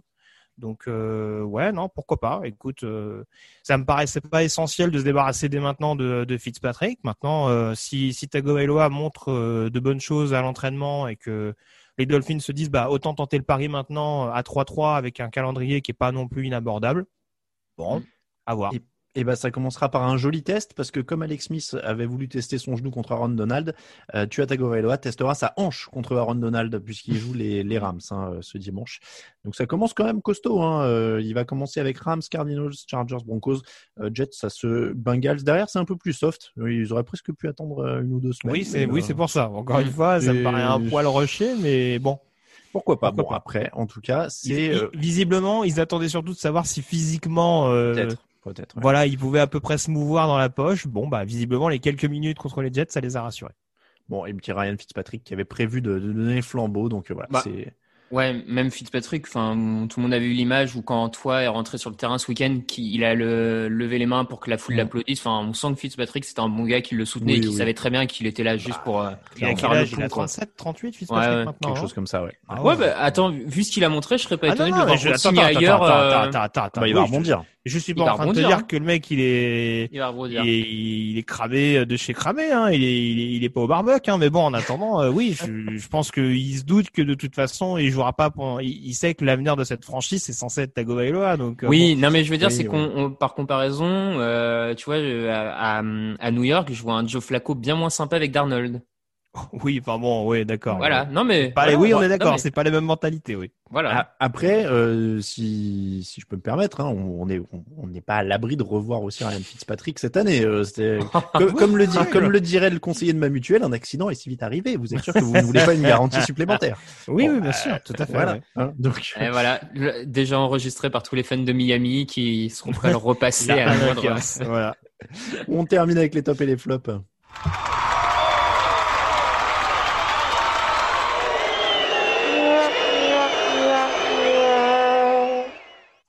Les tops et les flops de la semaine, je vous laisse commencer. Allez, Raphaël, c'est parti. Eh ben, on en a un peu parlé en début de l'émission. Moi, c'est la paire de linebacker, de middle linebacker des Buccaneers, euh, Devin White, Devin White, pardon, et Lavante David, euh, notamment Lavante David, qui a longtemps, longtemps été un peu euh, un des joueurs de l'ombre de cette ligue. Alors, pour, à mon sens, ça faisait quelques années qu'il était au niveau des Luke Quickly et Bobby Wagner. Voilà, donc ils ont été énormes cette semaine. Deux sacs et demi à eux deux, cinq plaquages pour perdre, quatre quarterback hits, euh, présents dans toutes les phases du jeu. Donc, euh, ils, ils sont partis pour mener loin euh, les Buccaneers. Grégory. Ouais, ça aussi, on en parlait plus ou moins. Alors, c'est un peu tiré par les cheveux, mais bon, mon top, c'est quand même la victoire des Giants. J'en parlais il y a pas longtemps. C'est vrai que c'est une équipe qui, malgré leur bilan, passait pas loin assez souvent cette année. Ils n'ont pas été ridicules sur toutes les semaines de compétition, malgré le niveau offensif global. Donc euh, voilà, même si c'est une victoire euh, un petit peu par la peau des fesses euh, sur une conversion à deux points loupés face à une équipe euh, aussi médiocre, voilà, c'est bon à prendre et je pense que c'est à suivre pour, le reste de la saison. Pour moi, ce sera Ryan Tannehill. J'en ai parlé aussi un peu pendant l'émission, mais euh, à 12 secondes de la fin, euh, lancer ce plutôt que d'arrêter le chrono, je trouvais que c'était de l'action de la semaine. Donc, euh. Et puis, très belle réception de d'AJ Brown. Donc, euh, voilà, félicitations euh, aux Titans. Ton flop, Raphaël?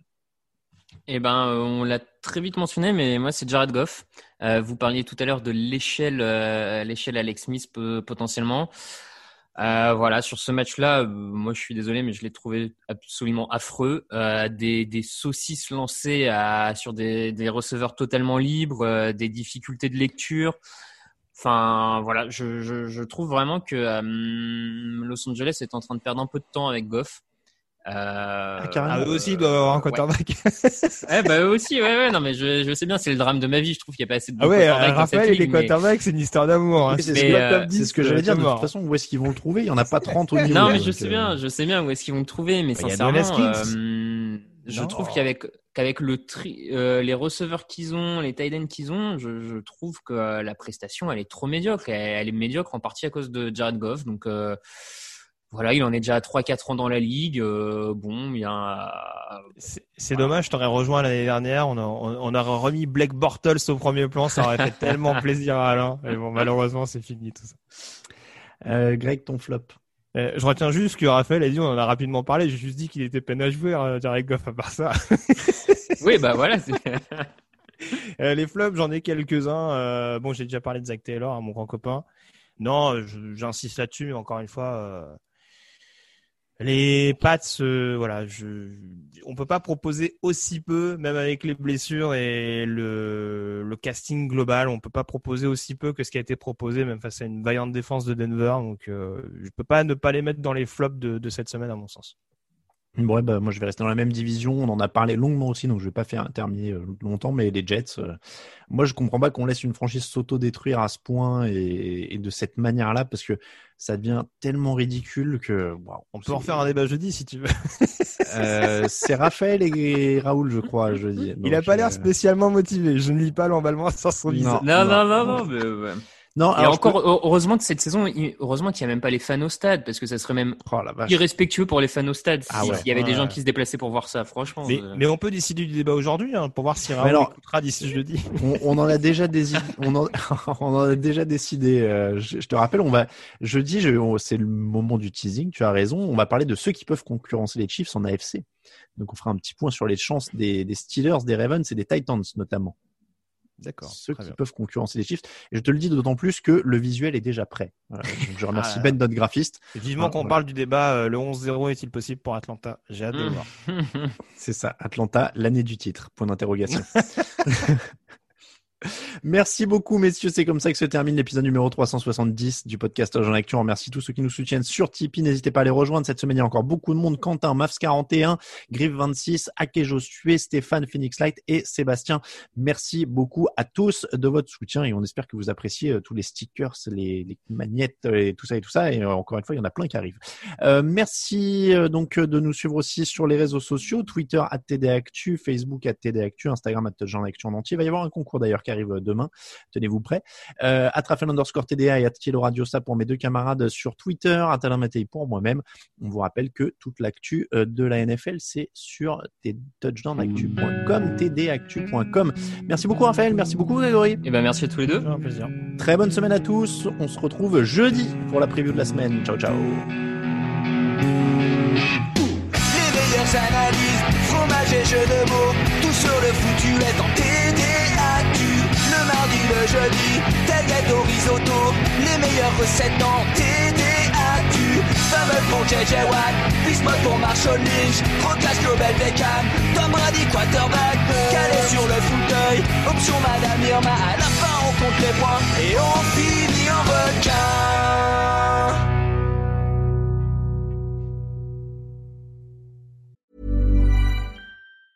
Hey, it's Danny Pellegrino from Everything Iconic. Ready to upgrade your style game without blowing your budget? Check out Quince. They've got all the good stuff, shirts and polos, activewear and fine leather goods, all at 50 to 80% less than other high-end brands. And the best part? They're all about safe, ethical and responsible manufacturing. Get that luxury vibe without the luxury price tag. Hit up quince.com slash upgrade for free shipping and 365 day returns on your next order. That's quince.com slash upgrade.